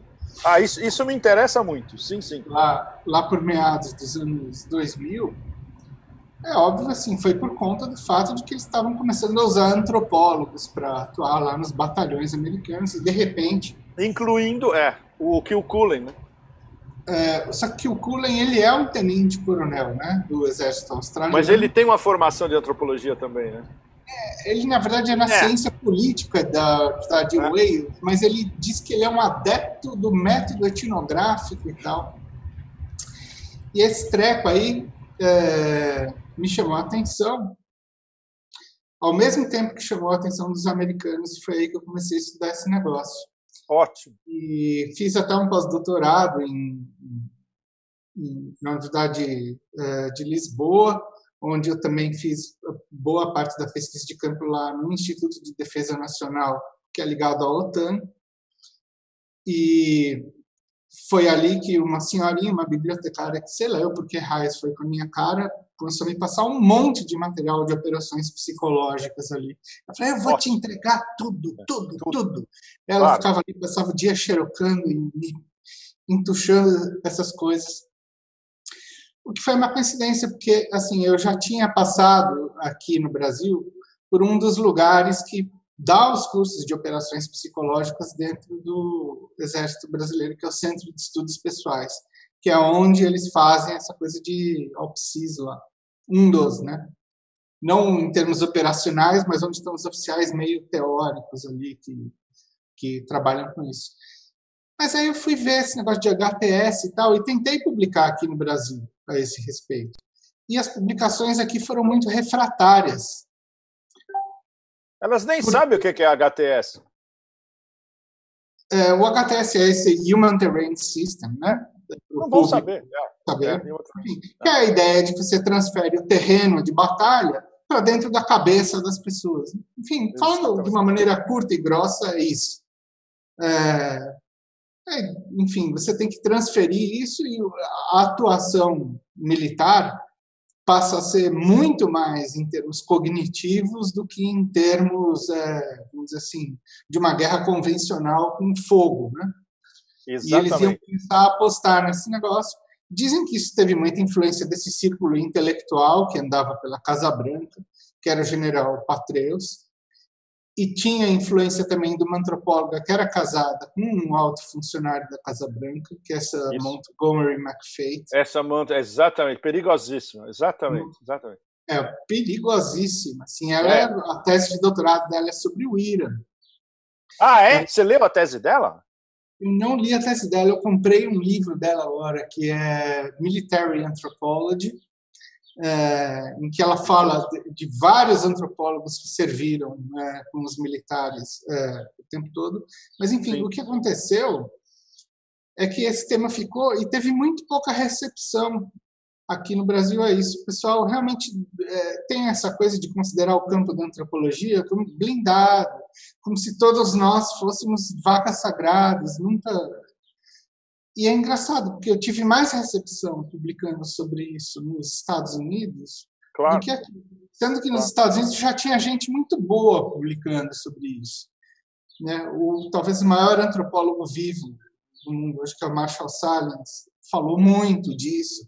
Teve um AUE na, é, é. na. American Anthropological Association, no sentido de coisa, mas o que, que fez? A pressão dos antropólogos ela só precipitou um movimento que os militares americanos fizeram depois, porque eles encerraram o HTS, que foi o seguinte: eles próprios adquiriram a expertise e começaram a fabricar os seus próprios antropólogos lá dentro.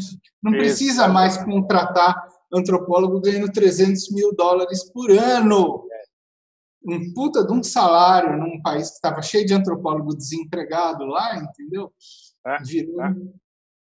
Bom, é, o que, que aconteceu? Quando eu fui lá para a Amazônia é, pela primeira vez, em 2010, lá para a região do Alto Rio Negro, o, o, militar falou assim: olha, a gente precisa talvez fazer uma troca aí. Eu preciso dos seus serviços como antropólogo para entender direito como a gente vai manejar os índios daqui para fazer as nossas ações no batalhão e tal, tal, tal, tal, tal, tal, tal, tal. E eu falei, ih, vão querer me usar para fazer um HTS. Usar. Yeah, yeah, yeah. Eu pulei fora. Tinha desencanado. Falei, eu vou partir para outro, não quero mais saber desse tema, não. Vou fugir desse negócio aí que está me dando muita dor de cabeça. Quem me fez retornar ao tema dos militares e da guerra e voltar para esse negócio de guerra híbrida, que eu não tinha a mínima ideia do que era, foi você. Foi olhando você. Olha só. Então você é o culpado. Tá entendendo? culpado esse negócio. Ah, é, muito, é muito engraçado, né? A imbricação da história toda, né? E, eu, e hoje, eu, eu, eu lendo o seu livro, eu rememorei o meu passado dos últimos anos via a sua narrativa. Foi, foi muito legal isso. Foi legal, foi bem legal, bem, bem legal mesmo. assim, eu realmente estava completamente disposto a nunca mais tocar no assunto militares na vida. A Maria Lúcia Montes, que foi minha orientadora e era amiga do Rômulus, botou a gente em contato. Eu comecei a falar de militares. Aí eu li você, aí eu fui procurar. O que esses caras estão lendo sobre guerra híbrida? E foi aí que eu vi que eles estavam fazendo uma guerra híbrida interna. Yeah. Ah, foi, foi na sequência da revolução do, dos assuntos militares, o RMA do, do Rumsfeld, que não deu em nada, na verdade. Exatamente. Aí entraram esses dementes da contra-insurgência, Petreus e companhia, Mad Dog Mattis, essa gangue toda. Agora, o mais extraordinário, Piero, é como no terreno eles não aplicavam nada. Um exemplo que eu estava dando agora há pouco para vocês, quando eles foram lidar com os chefes tribais sunitas no, entre Hamad e Fallujah, na província de Ambar. A única coisa que eles fizeram foi distribuir grana. E foi muito engraçado, porque depois eu fui conversar com alguns desses. Quando eu estava lá em 2007, era é uma coisa demente, porque eu, eu trabalhei separadamente com a galáxia sunita no Iraque depois com a galáxia xiita. Em 2007, a minha fixer, que era uma mulher brilhante e que arriscou a vida por minha causa, ela era xiita, e o melhor contato dela, que era um cara que fazia uma ligação direta com Sadr City, inclusive nos livrou da cadeia uma vez. Nós somos, pre... Nós somos presos porque eles identificaram que eu estava com uma Mi DV Sony dentro de um carro, passando na frente de um checkpoint. A gente foi preso. Caramba. Depois, graças a esse cara que era a conexão com o Sadr City, ele explicou: não, ele é um estrangeiro, ele não é um espião. Ah, olha o que ele gravou com a câmera, é inofensivo. Ele quer ir para Sadr City, falar com todo mundo, etc. Até esse negócio ficar claro, eles falaram: olha, todo mundo que é pego aqui com a câmera, a gente fuzila na, na hora. Mas, Pepe, ajudava a ser brasileiro lá, não? Nossa, você não, você não faz ideia. Você não faz ideia. Especialmente porque nessa, nessa em 2007, eu era talvez. Eu acho que durante um certo tempo eu era o único jornalista estrangeiro em Bagdá. Fora o meu amigo, o meu amigo Patrick Colburn do Independent, que ele morava em Bagdá indo e voltando. Inclusive, o hotel que eu fiquei era um hotel que ele costumava ficar, mas ele não estava lá na época. E depois, inclusive, eu passei a minha fixer para ele, e foi muito legal, porque ela ajudou ele a fazer um livro sobre o Muqtada al-Sadr. Ela uhum. organizou as entrevistas para o Patrick. É, era uma mulher brilhante, a Sil. Ela era. É, é, nossa, ela, ela tomou riscos ultra barra pesado. Pra você ter uma ideia, o dia que eu cheguei, eu fiz um negócio completamente demente, coisa de acho que tinha me, baixado meu espírito ah, guerrilheiro ainda. Eu fui num avião de carreira de Damascus para Bagdá, da Iraq Airways. Quando os caras souberam, falaram: você não pode pegar um voo desse porque eles estão com mísseis apontados. Qualquer coisa que se aproxima do aeroporto de Bagdá tem míssil apontado, entende? E isso eu só entendi quando a gente estava tá baixando. Ah, quando ele começou a chegar na aquele famoso, bom, estamos agora vamos começar nossa descida para o aeroporto de Bagdá, etc. E tal. Ele não fez uma descida. Ele ficou circun, fazendo uma circunvolução do espaço aéreo. A gente viu o aeroporto lá embaixo. Aí de uma hora para outra, sabe o que ele fez? Ele embicou o avião. Mergulhou. Ele embicou o avião que deve ter durado uns dois minutos, foi um negócio rapidíssimo. Todo mundo assim porque ele fala, olha, depois eles explicaram, era o único jeito a gente ter certeza que um míssil não, não, não ia atrás da gente. Ou, ou seja, era um, era um negócio completamente demente, né? E na época ainda estava em estado de guerra absoluta. Uhum. Isso que o Petreus estava lá. Porque ele ia ter que conter ao mesmo tempo. E aí o trabalho de antropologia deles não deu em nada, porque eles não só não conseguiram dominar a resistência xiita, que era em Bagdá, era em Sadr City, que é um favela. Sadr City é uma espécie de favela da Rocinha horizontal de 2 milhões de pessoas num subúrbio de Bagdá. É um negócio inacreditável. Só existe algo semelhante em, nas Filipinas, em Manila ou em Karachi, e não é tão grande. E eles não conseguiram dobrar a resistência sunita no deserto, porque o único jeito era dar valizes de Samsonite para esses caras, e aí depois eles faziam o que eles queriam. Inclusive compravam armas dos americanos, que depois eles usaram contra os americanos. Agora, seja, é, óbvio, é óbvio uma coisa, né? Eles Piero, dizem... só pela ordem, pela ordem mais uma vez. Então, agora eu me dirijo a todo mundo que está nos assistindo. Então, ainda falta um pouco para a gente voltar para o ponto de onde derrubaram. Eu acho que a gente estava com por volta de 3.500 pessoas no YouTube, a gente está com chegando agora a 2.900. Então eu peço mais uma vez que você compartilhe o link do YouTube, mostre que é ineficaz esse tipo de ataque baixo, que não vai resultar, porque quem sabe da próxima vez eles falam, bom, isso aí é tiro na água, vamos parar de fazer isso, o que elimina essa inconveniência de todos nós, de mim e de você que está assistindo. Agora, eu peço em especial, nesse momento, todo mundo tem perfil no Twitter, e se você não tem, eu já falei que você devia ter, mesmo que você não curta, porque é lá que você pode fazer pressão digital, online shaming, é lá que as pessoas não têm a faculdade de apagar a sua reação embaixo, é lá que a Web 3.0 se faz sentir. Mas mais do que isso, eu acabei de fixar no topo do meu perfil no Twitter o link atual do YouTube, esse que o pessoal com essa derrubada está em alguma medida ocultando. Então deixa eu botar aqui na tela para você ver. Vá lá, por favor, você que tem Twitter nesse momento e retweet esse tweet aqui que está fixado no topo do meu perfil com o link atual do YouTube, porque afinal... Então, esse, esse programa hoje vai ter dois YouTube é, links. Sim, eles fizeram isso para tá. zerar o alcance, tá. entendeu? Começar tá. do zero todo o esforço de divulgação. Então, por exemplo, eu ainda nem consegui mandar para meus contatos no WhatsApp, não consegui é, mandar Você vai mandar no final do programa. Não, eu estou fazendo enquanto a gente conversa. Sou milênio, sei é, multitask. Okay. É, Agora sim. Então, feita a questão de ordem, por favor, não fica pensando você que está assistindo, ah, eu não preciso fazer que alguém vai fazer. No limite, ninguém faz assim, deixa que eu deixo. Então, faz agora, porque a gente precisa criar a massa crítica para a mensagem ser eficaz. Todo, eu estou tendo prazer inenarrável de ouvir os dois? Sim, que é o mesmo prazer que eu teria se eu estivesse ouvindo a gente numa conversa privada, mas a gente quer que isso tenha um impacto concreto na realidade. Claro. Nós não somos a Gazeta do fim do mundo, a gente não narra a tragédia, a gente quer impedi-la na, na, na, na, modéstia dos nossos meios. Então, por favor, cria massa crítica para o que a gente trata aqui, sem incontornável eles terem que apelar como apelaram, tentando silenciar, mas não vão conseguir. Para não conseguirem, depende de você que está assistindo. Vai lá e retweet. Piero Leiner.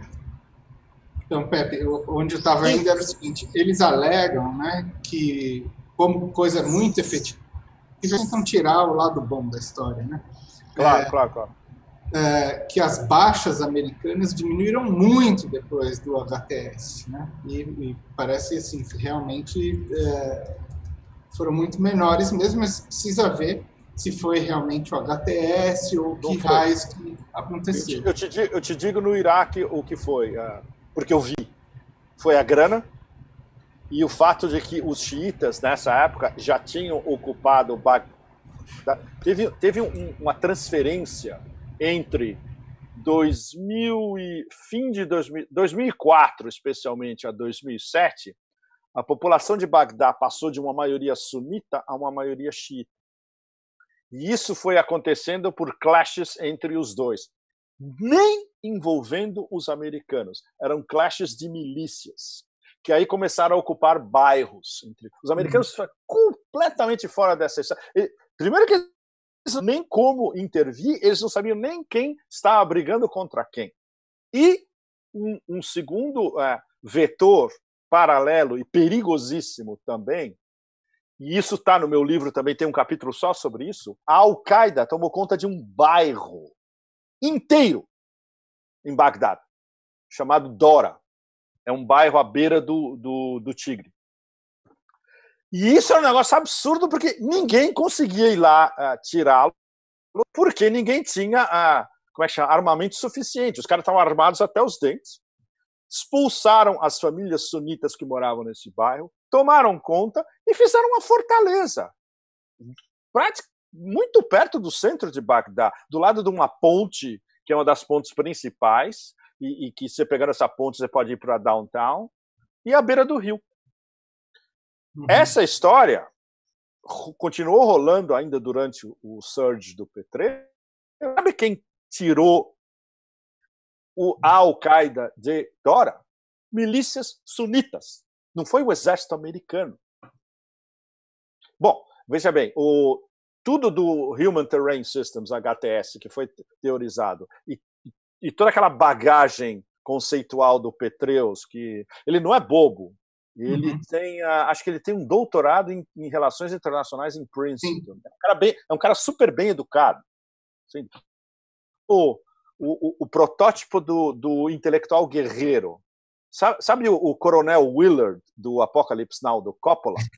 pois é, Coronel Willard da década passada era o Petreus. É um killer, mas é um intelectual. Ele leu tudo, ele é super bem informado. Uh, ele não ele não tem lingu... ele não usa nem linguagem militarista. Mas você vê ele que queimaram ele, né? E, exatamente, queimaram ele. Bom, ele se queimou por causa daquele affair que ele teve. Se queimou porque ele era muito uh, ambicioso. Na época eu escrevi muito sobre ele porque eu ia em cima do fato que ele estava fazendo sempre campanha para a presidência. Ele queria, ele estava fazendo campanha para a presidência. Ele estava usando o Iraque como um trampolim para lançar uma candidatura dele mais tarde. E como ele tinha muita gente do Deep State por trás que o apoiava, ele achava que ia rolar. Mas aí teve aqueles famosos golpes internos, né? Até o Rumsfeld caiu num desses golpes internos do Deep State. É, é, é, é pior. Chamar aquilo de pântano, como chamava o Trump, né? é muito pior. É, é um inferno, é, um, é o inferno das víboras aquilo. É e, e consome todo mundo. É. É muito interessante você estar falando isso, porque o, o Metis teve um projeto político também, e também foi queimado, né? Também foi queimado, mas sabe o que, que o Metis está fazendo agora, Piero? Ele é hum. lobista anti-Trump. Ele faz parte daquele grupo Never Trump, nunca Trump, né? Ele, ele, você viu que ele, alguns meses atrás, ele foi on the record dizendo que o Trump era um atentado à segurança nacional. Isso é um general. Um negócio super sério. E tem um monte de generais em volta dele que partilham. Então, na verdade, esses caras estão fazendo campanha para os democratas, no fundo, porque eles sabem como os democratas, eles ainda estão completamente é, encrastra, en, encrustidos, encrastados, how do you say that? Bom, incrustados. Incrustados, fuck, é incrustado. Eles estão ainda incrustados dentro do, do complexo industrial militar inteiro, se tem uma administração democrata a próxima, é perfeito para eles. Eles já estão fazendo um gabinete no Biden. Você sabe quem está no gabinete? Susan Rice. É um horror. O outro que está no gabinete, que é uma super ideóloga do Pentágono, a Michelle Flournoy, ou Flournoy, se você pronunciar canadense e francesa. Michelle Flournoy, perigosíssima ela pode ser a próxima a chefe do Pentágono, se houver uma administração democrática. Então, e ele já está já, já com tudo armado. Mas a campanha que eles estão fazendo de que só pode haver um resultado da eleição em novembro é a eleição do Biden. Qualquer outra coisa foi roubado. E eles martelam isso todo dia. Nas é, no Washington Post, no New York Times. É um perigo, porque eles estão fazendo um brainwashing a longo prazo. Você conhece essas táticas perfeitamente. Né? E sinais cruzados, tudo, tudo, tudo, tudo. Tudo que você examina cuidadosamente no livro, eles estão aplicando para. Eles estão telefonando, telegrafando e WhatsAppando já a revolução colorida deles em novembro. Só tem um resultado possível: regime change. Se o Trump ou ganhar no colégio eleitoral e perder no voto popular, como aconteceu, foi roubado e aí a gente vai virar esse negócio de ponta cabeça. Muito interessante. Muito bem. Só mais uma questão de ordem que é o seguinte: atacaram, se, seguem atacando ininterruptamente o nosso sinal, e aí deu uma travada, a tela ficou preta. A maior parte das pessoas achou que eles tinham conseguido derrubar, mas foi quase. Continua o link, e aí por isso 500 pessoas foram embora. Gente, estamos sob ataque pesado tenha paciência. Então, se ficar preta a tela, atualiza, quem sabe volta. Se não voltou e aparecer transmissão encerrada, aí sim você atualiza a página do canal no YouTube e vai ser gerado um novo link. Aqui a gente vai até o final, seja o que eles, o, o que quer que eles façam, a gente vai. Então vai ter um jeito. Mas tem um pouquinho de paciência, enfrentar o imperialismo dá trabalho. Pepe Escobar. Uau! E, e como? E dá trabalho 24-7. E dá, e dá trabalho várias vezes no mesmo programa, né? Agora, sabe que eu tenho uma história interessante aqui, o Pepe? Diga. O Matt esteve no Brasil, não sei exatamente quando, acho que foi ano passado ou retrasado, e deu uma conferência na Escola Superior de Guerra para um público de generais aqui, que estavam absolutamente ensandecidos, Isso, dizendo é, assim, ah, e começaram nas perguntas, é, parece, né, enfim, contaram essa história. É, começaram nas perguntas assim, falar num tom assim do tipo, bom, que bom, seguimos o seu conselho, nós temos que entrar na política, é o nosso papel, é, ser a vanguarda da nação e tal. E aí ele falou, um grande erro que vocês cometem. Aí os caras falaram assim, não, mas a gente está se inspirando em você. E ele falou, e é por isso mesmo que eu estou falando. E é, é por um isso mesmo. não entrem na política, exatamente. não, eles, eles são ladinos. São ladinos, são ladinos. E esse cara é um killer de. Nossa, ele é um mini Gengis Khan.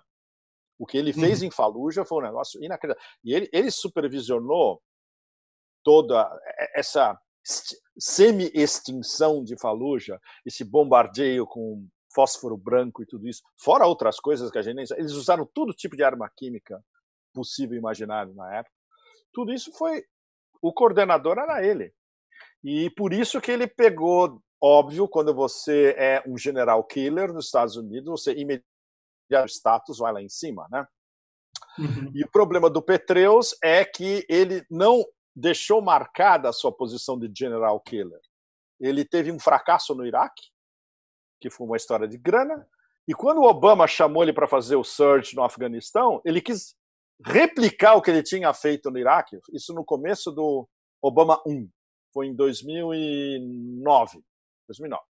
Quando ele quis replicar isso no Afeganistão, a mesma coisa. Por quê? Outra vez, ele não tinha nem.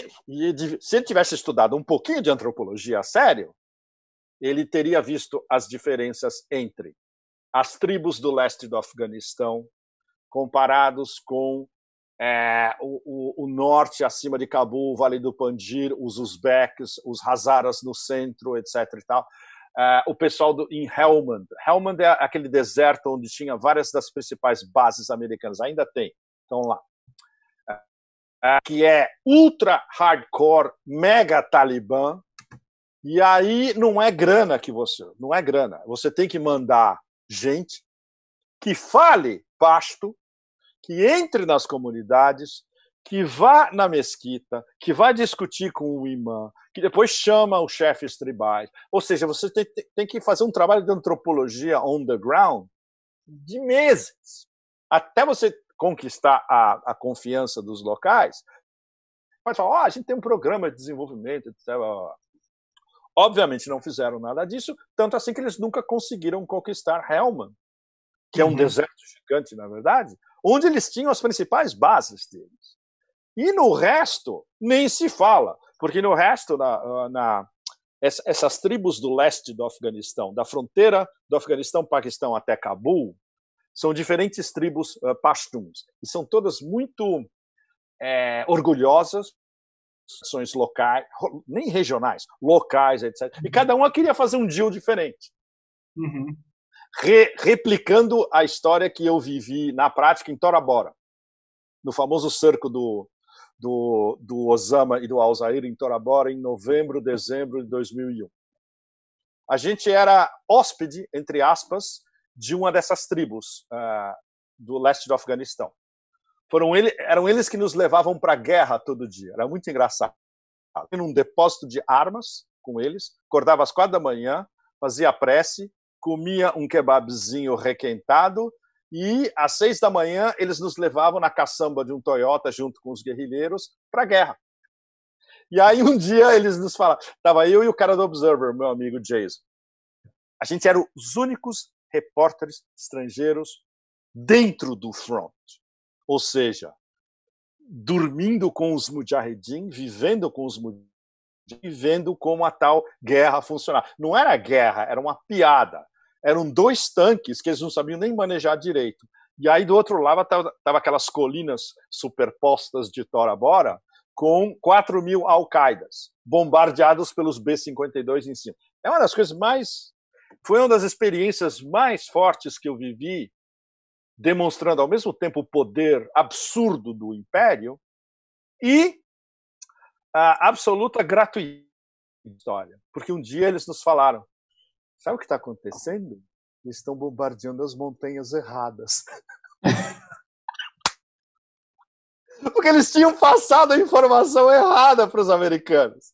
E aí, um, um dia a gente está lá no front e chega.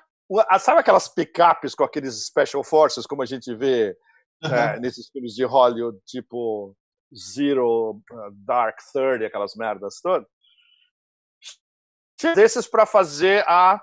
You know, nós somos os fodões dos Special Forces, a gente veio aqui fazer assessoria técnica para os Mujahedin.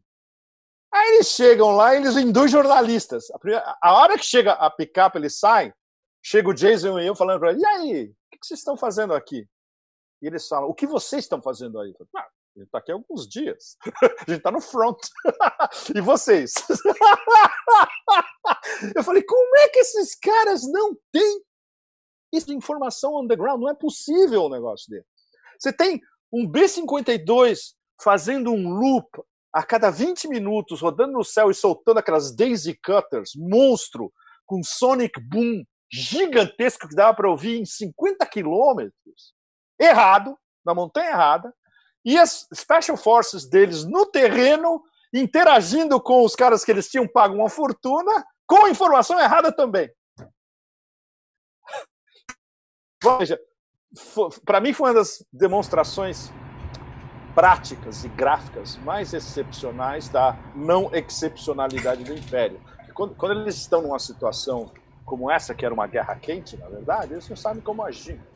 Ou eles, eles agem baseados na aquela superioridade tecnológica absurda que eles têm, justamente.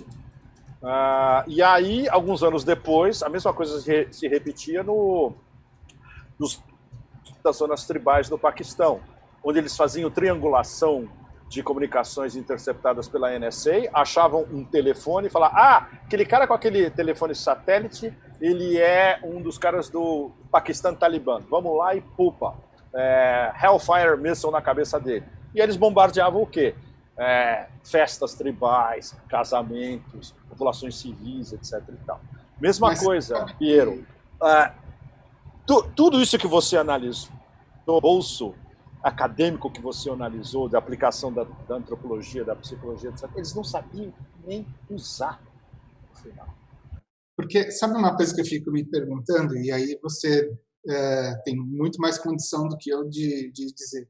Me parece que a máquina militar americana ficou um negócio tão absolutamente monstruoso de enorme e com tantos interesses lá dentro e num regime de competitividade interna eles, que eles não se conversam. Verdade. Um esconde a informação do outro. Então, não tem como ter uma informação efetiva. E, e, e, as, e, as, agências internas de inteligência estão sempre brigando entre elas, né? o que é pior uhum. ainda. A, a, DIA briga com a NSA, que briga com o Pentágono, que briga com a CIA, etc.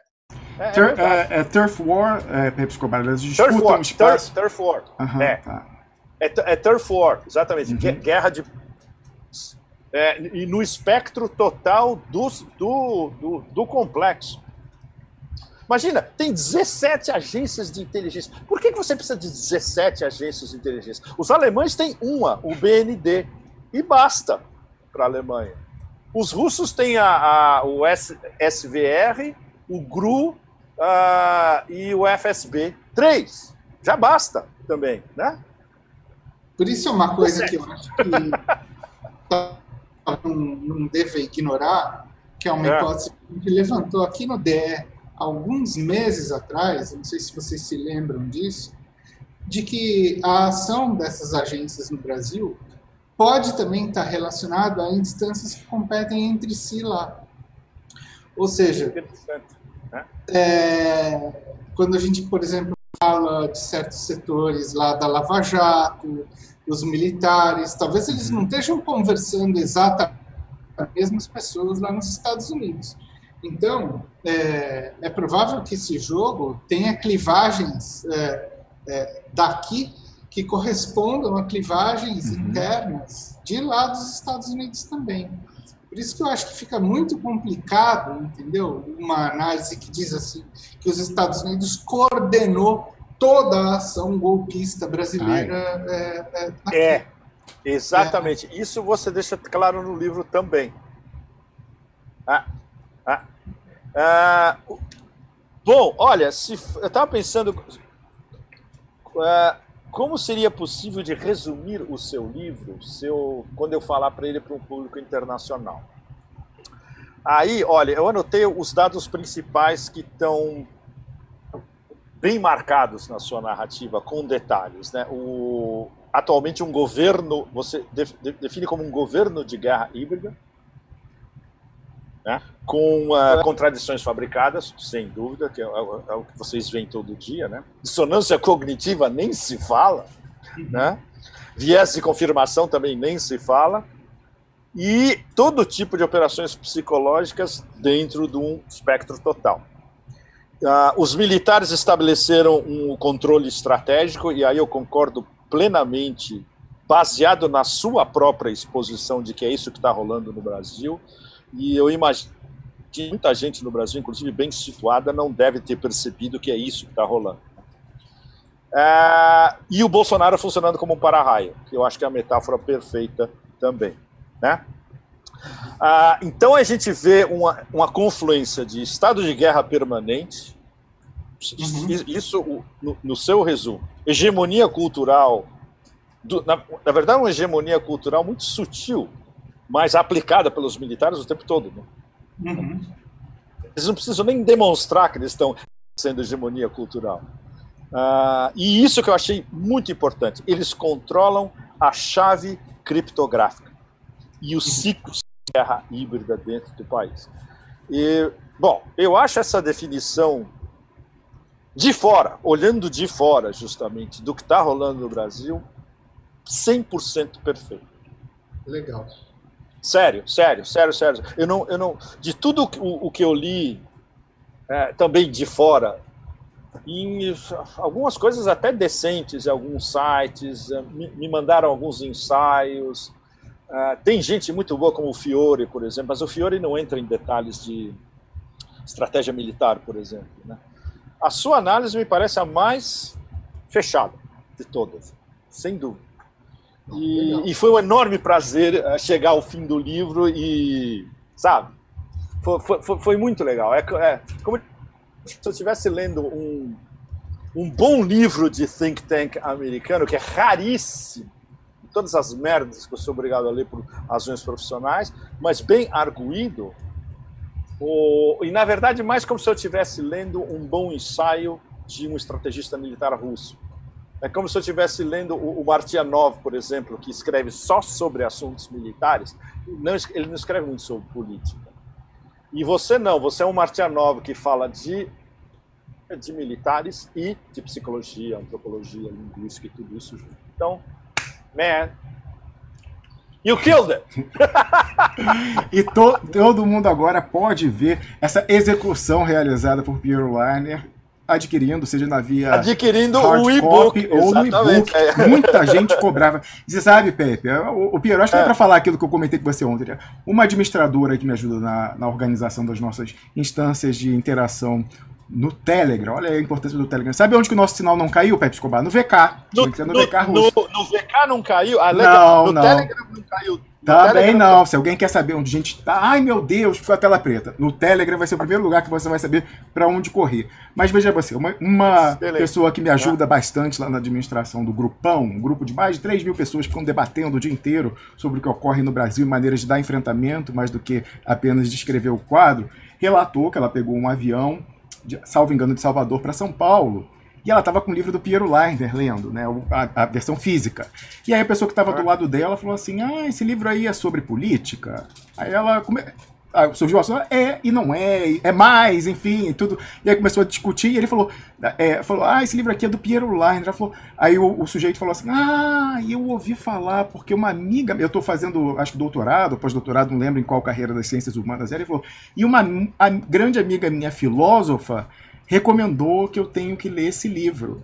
E aí no final, quando eles já estavam se despedindo no aeroporto, o sujeito mostrou no Instagram quem que era a amiga filósofa que tinha feito a recomendação. Era ninguém mais, ninguém menos que Jamila Ribeiro, que foi secretária do Haddad, um quadro de destaque ligado, não sei se ela é filiada, mas enfim, ligado ao PT e muito uhum. proeminente no movimento identitário, é, é, a questão mais na vertente da questão racial, enfim, é ela que popularizou a questão de lugar de fala no Brasil com relação a essa questão social, e a gente ficou muito surpreso, eu pelo menos fiquei muito surpreso da Jamila Ribeiro fazer essa recomendação a um grande amigo dela para que adquirisse e lesse o livro do Piero Leiner. Você está tá, tá penetrando. Claro, uma, coisa, uma, coisa, é verdade, né? A gente não controla aquilo que escreve, né? E cada claro. um lê meio que bem entende do negócio. É.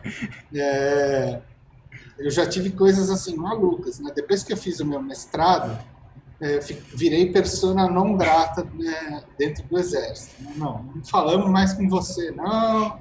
Você vê aqui falou depois aí umas coisas que a gente está é, fazendo, não, não, não, não dá mais para você não.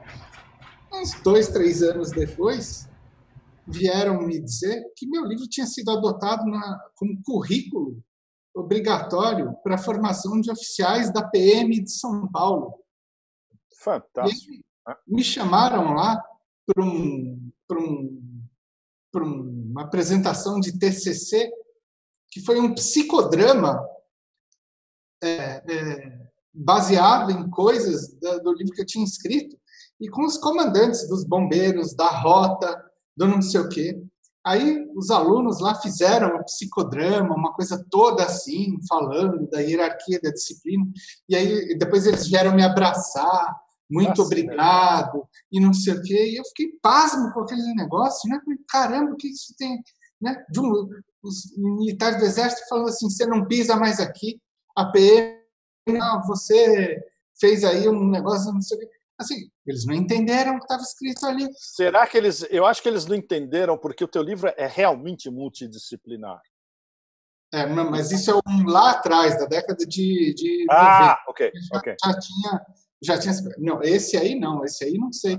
Mas, enfim, a gente não controla aquilo que escreve. Não controla, é, claro. É, de fato, isso é um risco que a gente sempre. É, que a gente sempre corre. E o fato desse termo, né, guerra híbrida, ele vulgarizou demais. Vulgariz... Exatamente, exatamente. E, tá? Tanto assim que os chineses, eu, eu falei para vocês, os chineses não usam, né? Os chineses é. usam guerra de espectro total. E, e, eu acho assim, sinceramente, eu não tenho nenhum apego, é, muito menos quero ser o paladino da questão é, aqui no Brasil. Para mim é uma questão de follow the native, entendeu? É, siga o que o teu nativo está dizendo. Se eles estão é isso, então, vamos ver o que raio que é esse negócio aí que eles estão falando e como esse treco é trabalhado é, dentro deles. Né? Claro. Isso que a gente estava conversando na, na, semana passada até. Sim. É, o que me parece que aconteceu aqui é uma maneira completamente diferente que ocorreu nos outros lugares. Quer dizer, não tem essa fórmula lá das revoluções coloridas, tal como foi, é, é, enfim, se espalhando por todo todo aquele monte de lugares aí, desde sei lá eu quando. Né? E foi muito mais sofisticado, né, Piero? O, o, o processo no Brasil teve, foi multivetorial uhum. e simultâneo. Teve de tudo.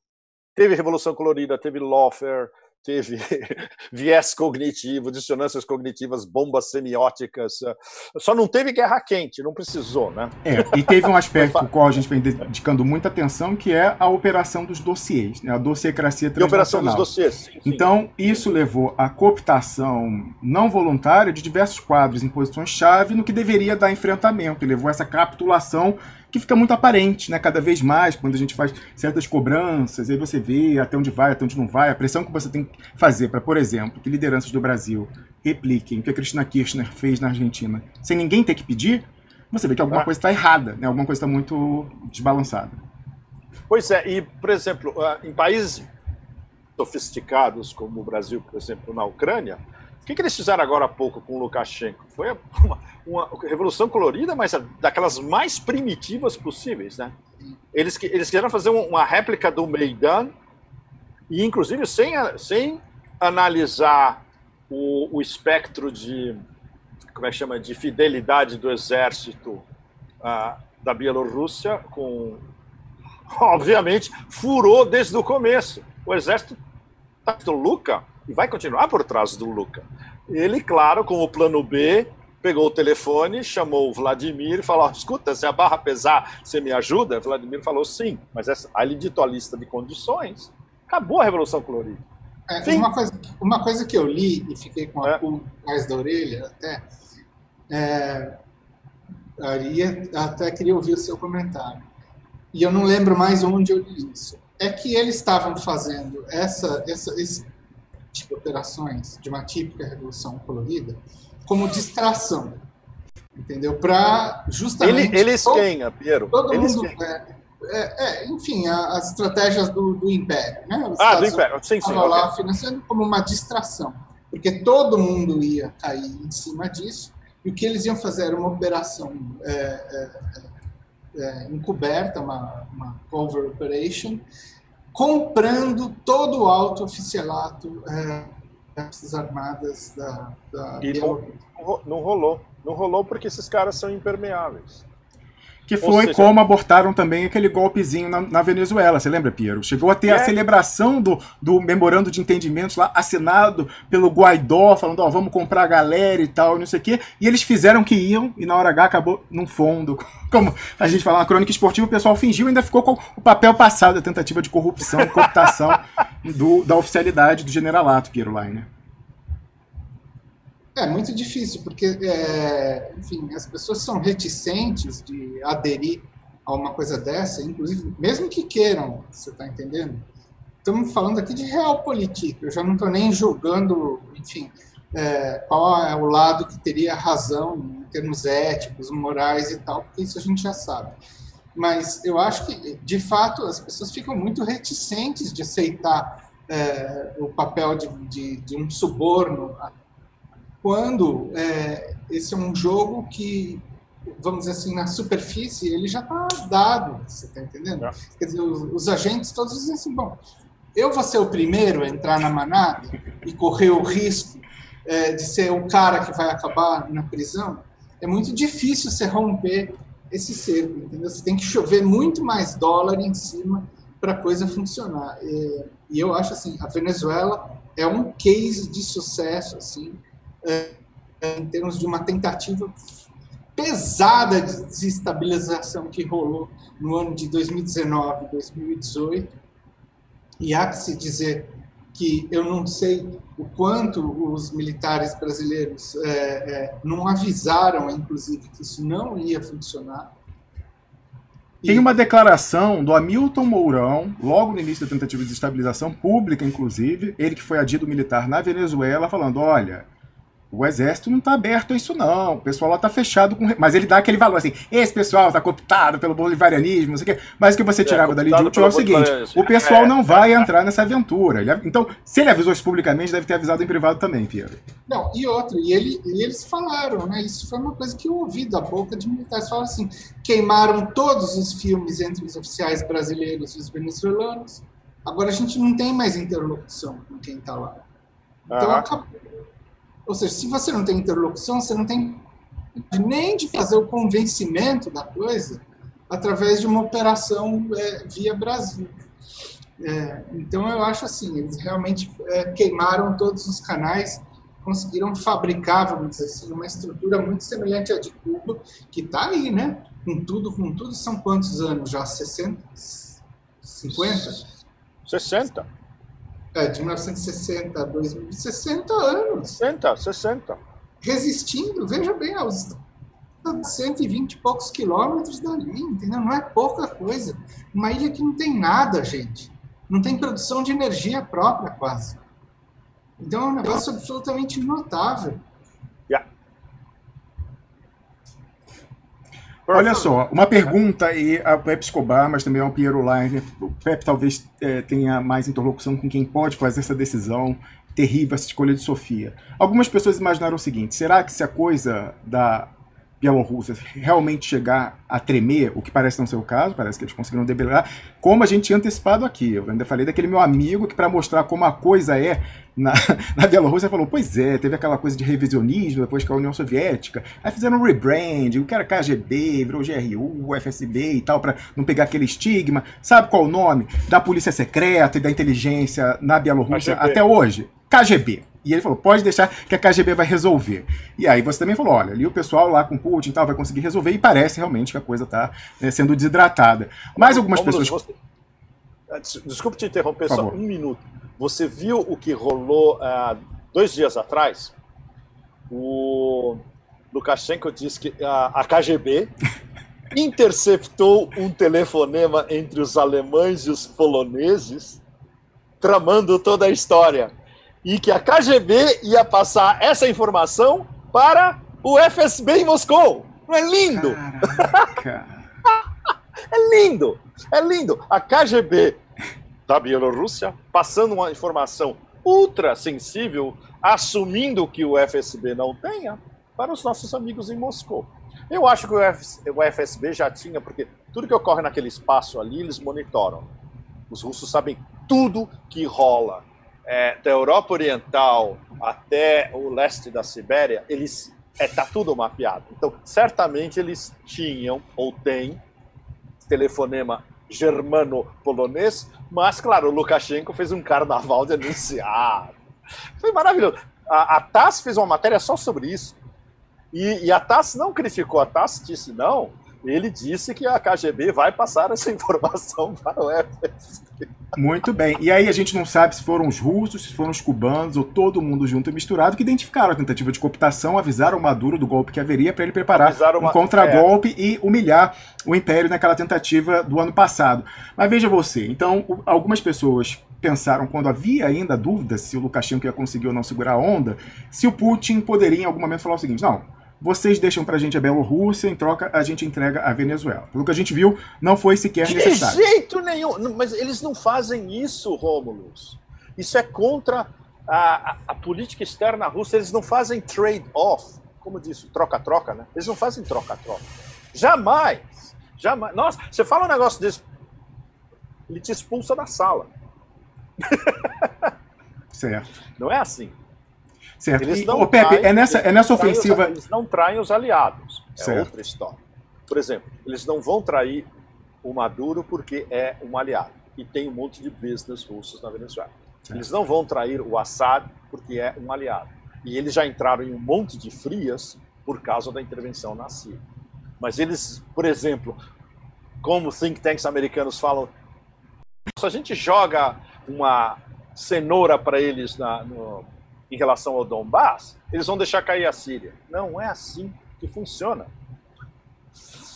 Certo. Só na cabeça de wishful thinking de, dos americanos. E, vem cá, e é nessa mesma chave. É comprável.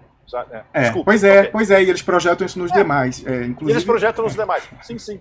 A gente tem uma réplica semelhante, as pessoas ficam perguntando: quem banca, quem paga o duplo expresso para falar o que fala? Quem fala isso está se projetando da gente. Enfim, se traindo, inclusive. Mas o que eu pergunto é o seguinte, Pepe Escobar: é nessa chave, então, desse telefonema entre alemães e poloneses que a gente entende a história do dissidente russo envenenado com Novichok, aquela toxina soviética, etc e tal, ultra ah, mediatizada? Pois é, porque é engraçado, se, se a gente, usando a terminologia do Piero, pinça, que ele pegou perfeita, perfeitamente aplicou no, no caso. Nesse caso, foi uma pinça é, Bielorrússia Novichok. Eles que não estava funcionando a história da Bielorrússia, porque ela foi debelada em questão de alguns poucos dias. O que, que eles fizeram? Eles Salve a KGB! Revitalizaram a história Navalny, que está na capa de tudo que você possa imaginar da imprensa ocidental dos últimos dois, três dias. Ontem, a manchete do Guardian, ontem, uma das principais, era Merkel sob pressão para acabar com o Nord Stream 2 por causa do, do naval. Sim, Ou seja, matéria evidentemente plantada pelo, pelos atlanticistas, pelos Greens alemães, que isso eu estava discutindo com uma das minhas fontes alemãs essa semana, ele falou: esses Greens são um bando de babacas absolutos. Nem na Alemanha as pessoas dão atenção a esses caras, mas eles acham que eles têm poder né, de influência política. Ainda. O Pepe Escobar, mundo... o líder lá dos Verdes, né, histórico, que é aquele que foi ministro, uh, Joschka Fischer, é como se fosse o, o, o, o, Dani LeRouge da Alemanha. Nada que saiu de é maio de 68 presta, em síntese. Exatamente. Ou seja, ninguém presta atenção a esses caras na Alemanha. Prestam atenção ao SBD, ao CDU e olham, claro, o AFD, os, os, os neofascistas, com medo. Mas esses são os caras que, o, que contam.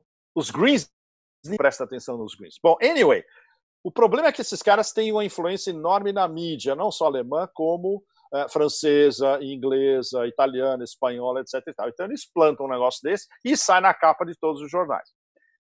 Uh, quando você vai ver a história, tem, tem duas matérias uh, que curtas, relativamente curtas, duas análises relativamente curtas que matam completamente a, a farsa. Uma, a do Moon of Alabama, que saiu no começo da semana, se não me engano, acho que talvez na terça. E a outra é do embaixador Craig Murray, que era o embaixador inglês no Uzbequistão.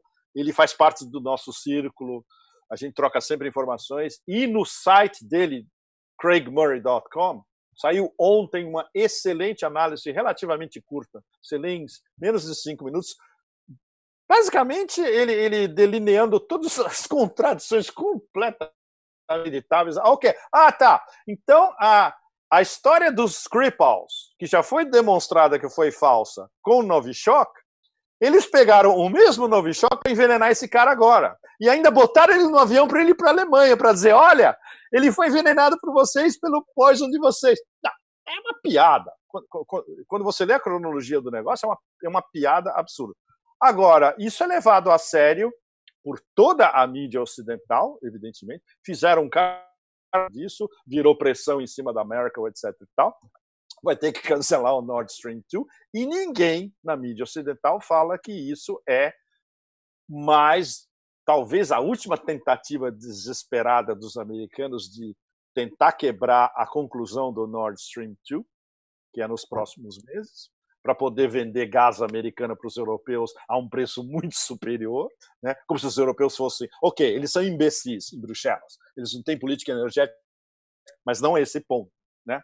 E demonstrado também que uh, tentar usar a Bielorrússia para fazer pressão sobre, sobre a Rússia também não funcionou. Então, a tentativa de agências de inteligência desesperadas. A, a, a discussão que a gente estava tendo nessas últimas dois dias especialmente. Ok, quem é o ator principal dessa palhaçada? É o MI6? É o BND alemão ou é a CIA? E a gente está chegando à conclusão que, na verdade, é a CIA. Sabe por quê?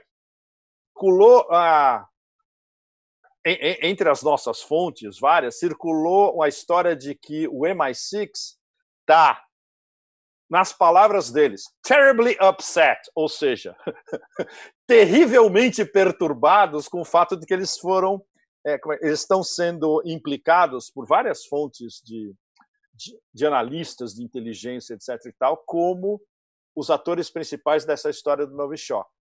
É como se eles tivessem falado, então quem que sobra? O BND, tudo que o BND faz é por requisição da CIA. Volta à gangue do Pompeu nós mentimos, nós enganamos e nós mentimos, nós enganamos e nós enganamos todo mundo. We lie, we steal e roubamos. Uhum. Ou seja, essa provavelmente foi uma combinação CIA-BND, faz todo sentido, inclusive porque eles usaram um, um dito laboratório, não, não foi, como é que chama, identificado, um laboratório militar alemão, que provou que é, ele tinha ingerido uh, Novichok. Isso depois dos médicos russos terem falado, não tem nada de poison. Ele tinha um problema sério e ainda por cima ele era viciado em cocaína. Essa, essa é a história real dele. Uh, óbvio, isso não vai sair nunca na mídia ocidental. Então, a única narrativa é essa. Entra a CIA, o fato de que a CIA tem bases na mídia ocidental inteira e controla diretamente várias mídias ocidentais, e aí você tem a história toda. E o embaixador Murray, em cinco ou seis parágrafos, ele desmonta essa história toda. Vale a pena ser traduzido no Brasil, inclusive, essa coluna. É, perfeito. Se eu já não tivesse alguma desconfiança pela questão da coincidência temporal entre a primavera na Ucrânia e a história do dissidente, eu ficaria desconfiado com aquela história que a gente sempre observa no, nas narrativas que tentam plantar no Brasil, Piero. Da, da facilidade que a imagem, aquela imagem que marca, que imediatamente surgiu na imprensa a foto dele, mas que pessoa que estava no lugar certo, na hora certa, teve o impulso certo.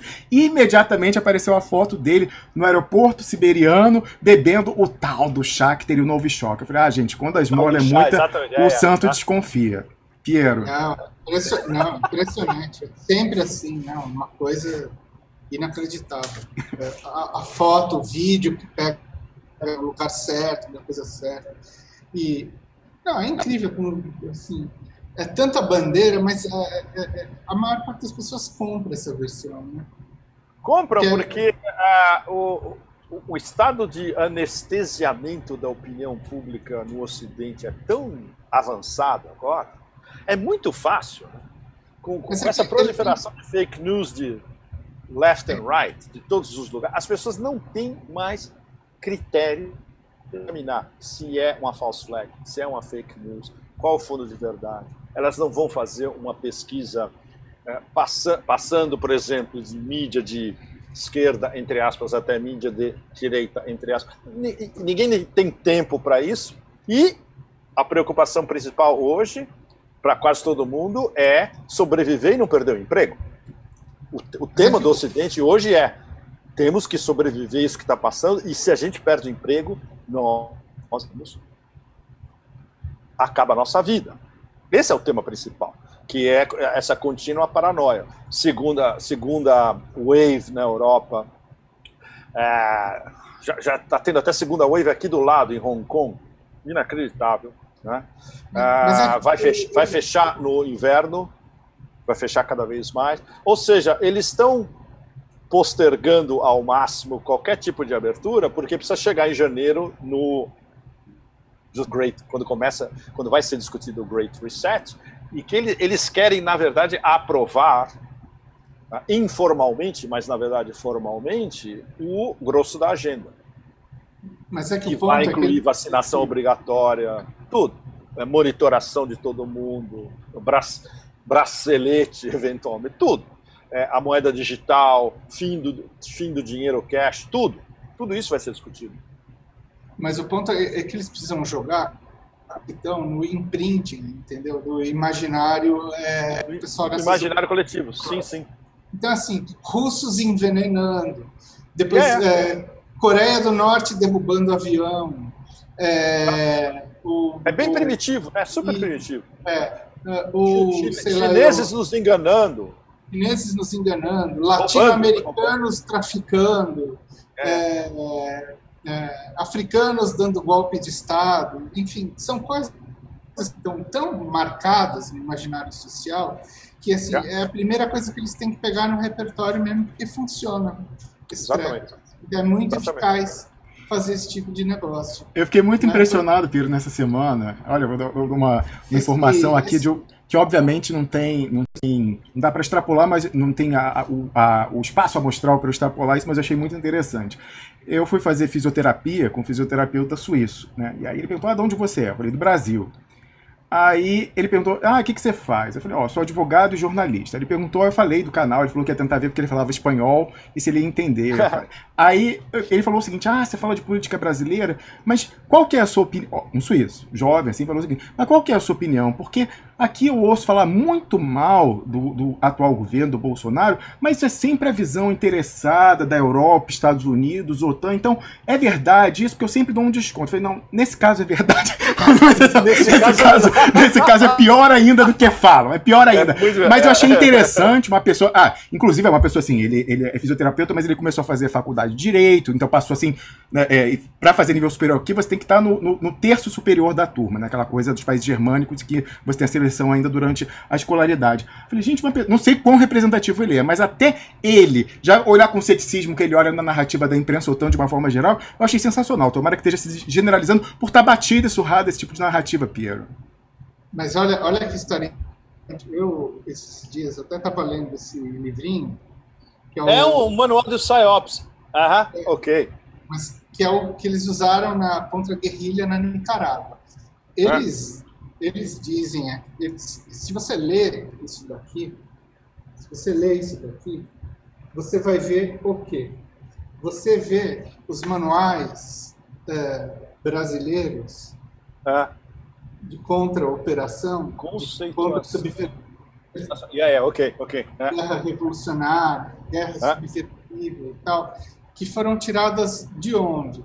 Foram tiradas das experiências dos portugueses em Moçambique e em Angola, que por sua vez foram formatados pela experiência francesa lá é, Na na Argélia. Argélia. Então, todo o protoplasma dessa, dessa coisa aí, entendeu? É a ação é, de forças especiais, interrogação desses métodos, daquele coisa do método Kurbach, que gera a doutrina do choque e tal, da CIA. É Ah. toda a experiência francesa na Argélia é a Da matriz Argélia. é, Ah. desse negócio. Então é engraçado porque esse manualzinho da CIA, que é contra a guerrilha, que teoricamente serve para qualquer guerrilha, eles tratam, na verdade, os, os guerrilheiros eh, da América Central exatamente como os portugueses pensavam o, o- a Frelimo, né? Eh, e os movimentos marxistas lá em, em Moçambique. É um negócio absolutamente espantoso, como até os- as técnicas de propaganda e contra-propaganda que eles usam são exatamente as mesmas. Falam exatamente as mesmas coisas. Ou seja, esses caras pegam mesmo esses estudos muito a partir da conceituação de estereótipos que tem na cabeça das pessoas e vão jogando é, em cima disso. Sabe, É. sabe, sabe o, contra, o contraste, Pierre? Interessantíssimo. O que, que os iraquianos das milícias estavam lendo já em 2003? O general Jap. É lindo. Estavam, estavam aprendendo com o Vietnã. Você sabe que, que teve uma época aqui no Brasil, inclusive que a biblioteca do Exército publicou a biografia do general Giap. Ah, que legal. É. Nos anos 90, eles estavam crentes de que o papel eh, das Forças Armadas brasileiras ia ser o de, uma, de, de um exército de resistência colonial. Resistência colonial. É, é. Fascinante. E aí Ah. o que, que os caras fazem? Eles pegam esse negócio, só que eles esvaziam o conteúdo, ficam um pouco umas formas ali, e entucham isso com umas coisas que eles bem entendem depois, bem que é a coisa do, do, do, do, do globalista, neo-chinês gaysista, é, indígena, é, se infiltrando em tudo quanto é coisa aí, para, enfim, transformar o Brasil, sei lá eu, no, no- nos novos Balcãs, é, enfim. É, inclusive, né, Na, eles, na é, na verdade, um, um Balcãs tropicais, né? e eles o que falam é também... uma- Ah, é é uma coisa brezinskiana, porque pra, tudo por Brzezinski é Balcãs, né? Mas ele nunca teorizou sobre a possibilidade dos Balcãs tropicais. Eles falam também da associação ao PCC, sempre, do Hezbollah e tal, não sei o quê, né, os gaysistas, super ecumênica e, e heterogênea, essa aliança construída nesse discurso de guerra híbrida. Como você falou, o nativo inventou e vocês até seguindo o nativo. Mas, olha que interessante, né? a gente falava aqui dos assuntos que o pessoal não ousa tocar. Um deles é a questão que a gente denunciou, e Pepe Escobar também denunciou em inglês, do evangelistão do pó, né? da associação entre os generais, a juristocracia e o tráfico de drogas para estabelecer uma pax em que você maximiza os ganhos, com ganho de monopólio, né, e você racionaliza os custos, porque a repressão passa a ser a combinada. Né? Ah, isso aqui deixa eu fazer uma apreensão e tal, sendo que as receitas do tráfico de drogas da cocaína é fundamental para financiar Black Ops, operações clandestinas da CIA e do Mossad. Sempre a gente enfatiza isso é. para mostrar como o destino do Brasil a depender do império e do, do inner circle, que aí do, do círculo interno restrito que tem seu esquema dentro do deep state dos dois partidos, vinculado com a extrema direita israelense, o, o esquema do Benjamin Netanyahu, eles não vão deixar eleitores, eleitores morenos, cucaracha, determinar se esse ganho de monopólio e essa racionalização de custos, o fluxo de grana, inclusive para fechar, manter as cotações dos ativos financeiros, ele não vai deixar eu e você brasileiro decidir.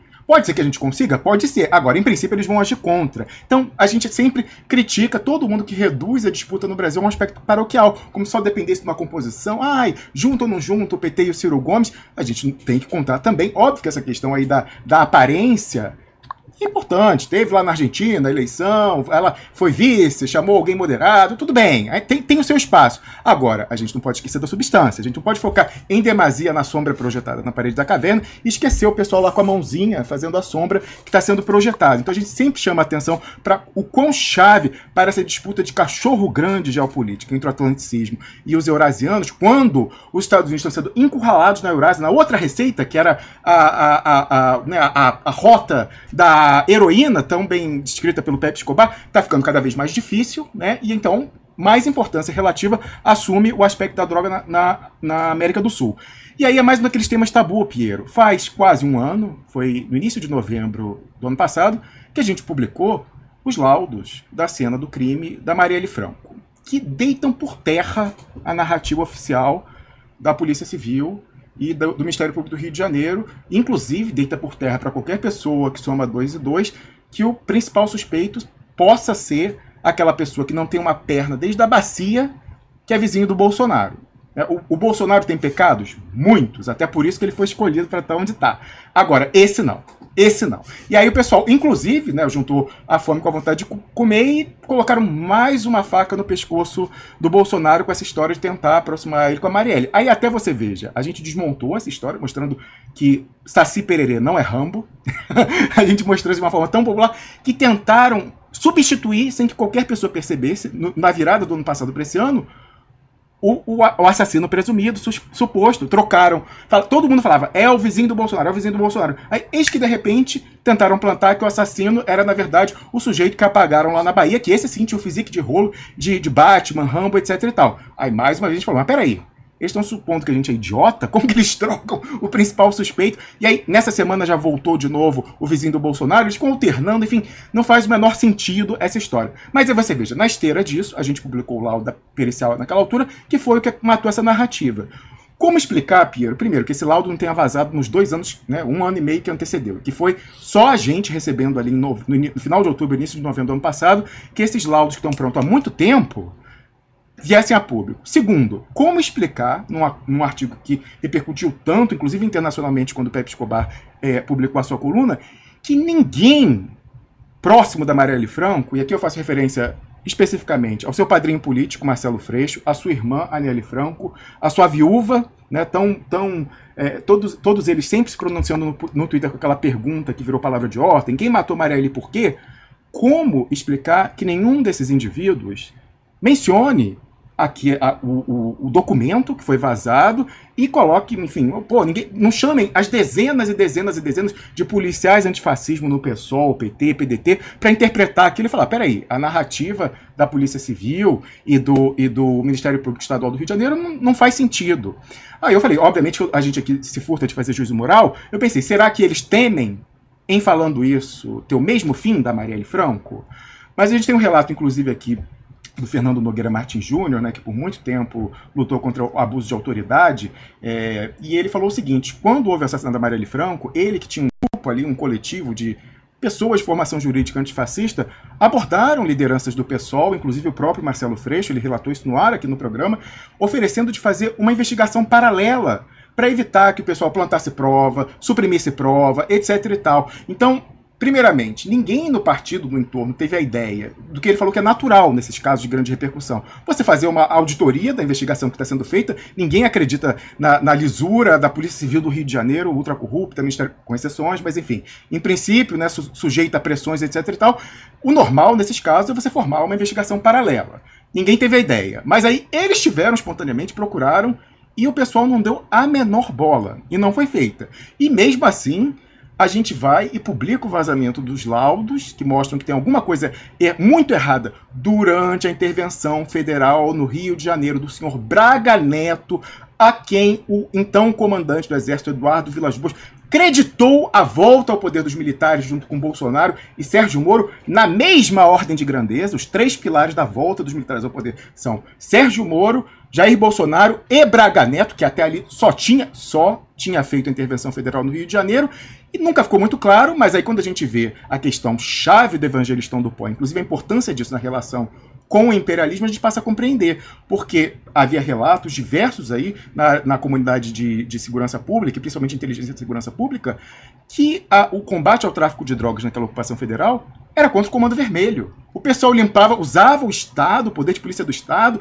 as Forças Armadas do Brasil, para asfixiar financeiramente o Comando Vermelho e permitir o avanço do PCC, seja diretamente, seja através das facções do Rio de Janeiro aliadas. Isso foi fundamental para que em março de 2019, já no mandato de Bolsonaro e já com Sérgio Moro como ministro da Justiça e General Heleno como ministro-chefe do GSI, fosse articulada uma reunião no Presídio Federal de Rondônia entre o Fernandinho Beramar, representando o Comando Vermelho, e o Marcola, representando o PCC, para celebrar a paz e a associação comercial e chegar a esse monopólio de maximização de ganhos e racionalização dos custos. Com patrocínio de quem botou eles lá, quem fez a, a, a transferência foi o Sérgio Moro. Lembra o Sérgio Moro isolando liderança? Mandou os dois ficarem lá um mês em Rondônia acertando. E de lá para cá, não teve mais guerra de decapitação de cabeça em presídio entre Comando Vermelho e PCC.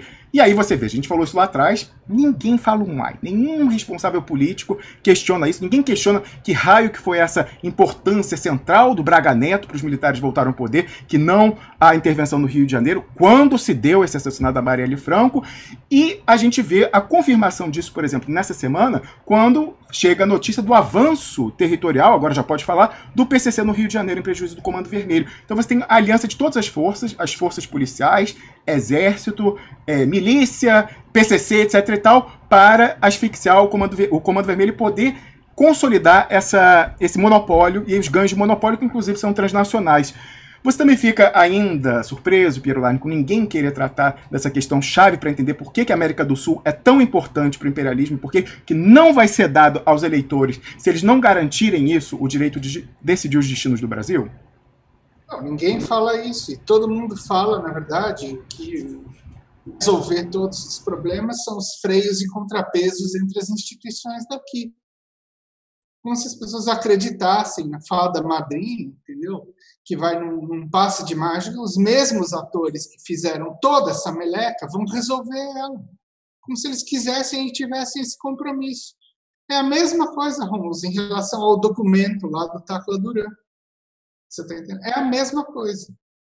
E aí fica esse negócio que a gente fala, esses negócios aqui no site dos malucos, dos, dos explosivos, dos homens-bomba, dos não sei o quê, você está entendendo? Da Al-Qaeda, é, é, é, ideológica e cognitiva, então não vale, porque aí é teoria da conspiração e tal, e aí a onda é essa também. Daqui a pouco é isso, as pessoas falam, não, esse negócio de guerra híbrida é teoria da conspiração, estudo é teoria da conspiração, não existe.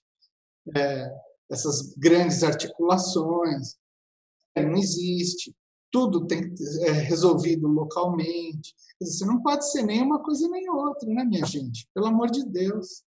Entendeu? Nem tudo é a maquinação feita é, dentro do gabinete do Dr. Caligari, lá em Washington, mas, é, pelo contrário, nem tudo é o acaso das coisas que vão andando sem querer aqui, entendeu? Como se não tivesse nenhuma agência é, de pessoas que estão pensando esse processo de uma maneira holista que é isso que a gente tenta fazer aqui o tempo todo, eu acho, pelo menos.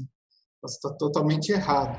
Perfeito. Para quem não viu ainda, olha só, o nosso site ainda está fora do ar, né? Estamos sofrendo os ataques, mas ainda a versão do cache do Google está disponível. Então você coloca Cuibono finalmente, o primeiro resultado vai ser esse Cuibono finalmente, quem matou Marielle e por quê. Você abre no cache e vai encontrar aqui a publicação, assim como as demais que a gente mencionou aqui hoje, seja aquela lá do Debandada, Marxista um Duplo Expresso, seja a outra sobre o Barroso, né, a mais recente, que eu acredito que tenha sido o principal motivo para derrubarem o nosso site e derrubarem a nossa transmissão no dia de hoje. Então, É aquela questão, eles podem atrapalhar, mas eles não vão conseguir impedir a gente de fazer a mensagem é, ser disseminada. E, mais uma vez, a gente ficou olhando isso. Por que, ninguém se autoriza a comentar um documento, Piero? Aí não é teoria. A gente colocou o documento que é ao lado da cena do crime. Quantos policiais antifascismo há no PSOL, no PT, no, no, na esquerda de uma forma geral? Então, não são pessoas a quem essas pessoas poderiam recorrer para dar interpretação. A gente já deu uma ali. A gente pegou um perito veterano que falou, olha, isso aqui e tal. Né? Mas se não acreditarem na, na nossa fonte, pega o documento oficial e leva para essas pessoas para questionarem essa narrativa oficial. Agora, ninguém se autoriza, Piero.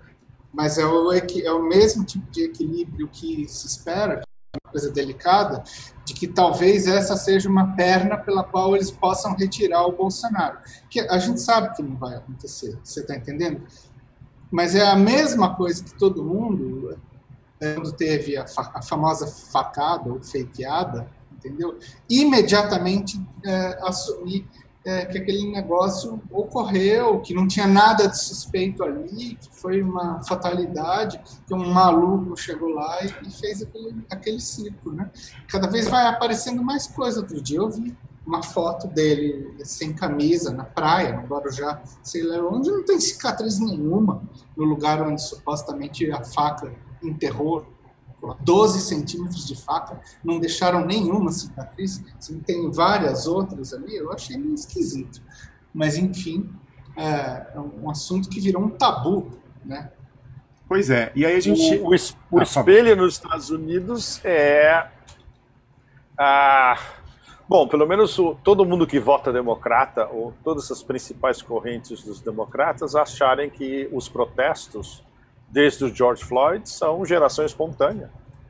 Também vieram, também vieram do nada. Tá?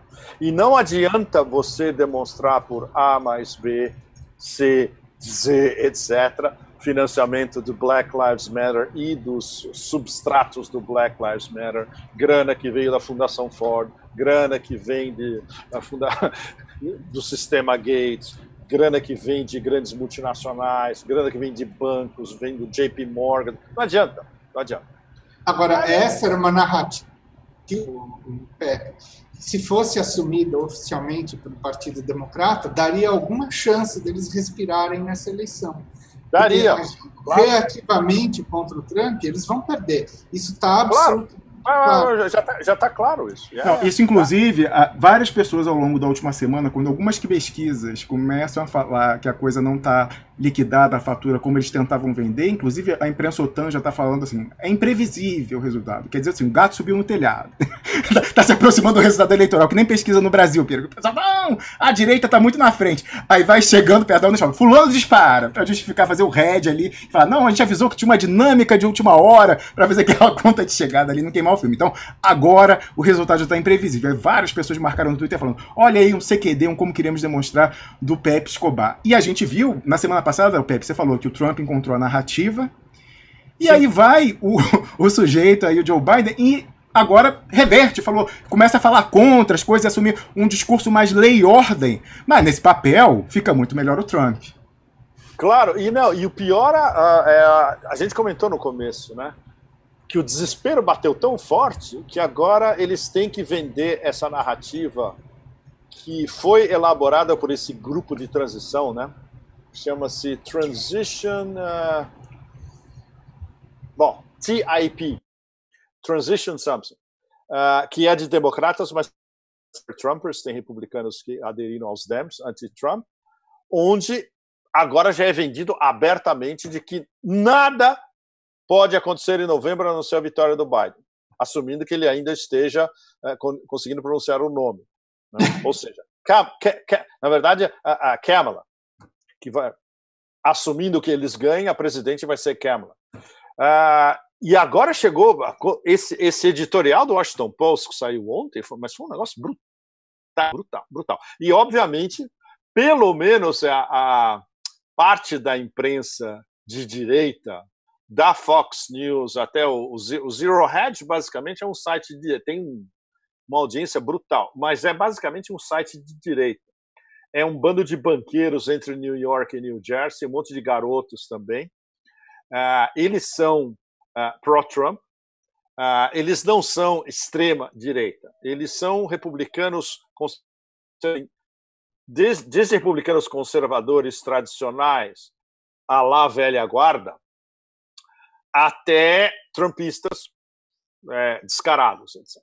E pelo menos agora eles e eles estão começando a disseminar para o, a América silenciosa, falando, olha, qualquer coisa que acontecer com o seu voto já está decidido. Eles querem tomar o poder com a revolução colorida de qualquer jeito. O backlash que isso ainda está a dar, especialmente nesses estados internos, uh, Arkansas, Nebraska, you know, Arizona, Georgia, etc. Mas vai ser um negócio brutal. E ainda falta dois meses. Ou seja, o, o, a, a, estratégia uh, era tão. Não é, não, é nem, não é, nem, miopia cultural. É, a, a gente ainda vai achar o neologismo para definir. Eles tinham um, um play só. Vamos ter o nosso candidato e a gente solta ele no final e quanto ele menos aparecer, o outro mais vai afundar por si próprio. Eles esqueceram a dinâmica do cotidiano, eles esqueceram que o Trump é excelente em soltar as bombas semióticas dele, Trump, e isso ele é master. Como ele controla o, a, o Twitter machine. O Twitter machine não são os democratas que controlam, por mais que eles tenham uma rede gigantesca. Um tweet, ele atinge 50 milhões de pessoas, se ele quiser. Né? Hum. E o fato de que eles dimensionaram muito mal o, a absoluta inação em relação aos protestos urbanos, especialmente em grandes cidades.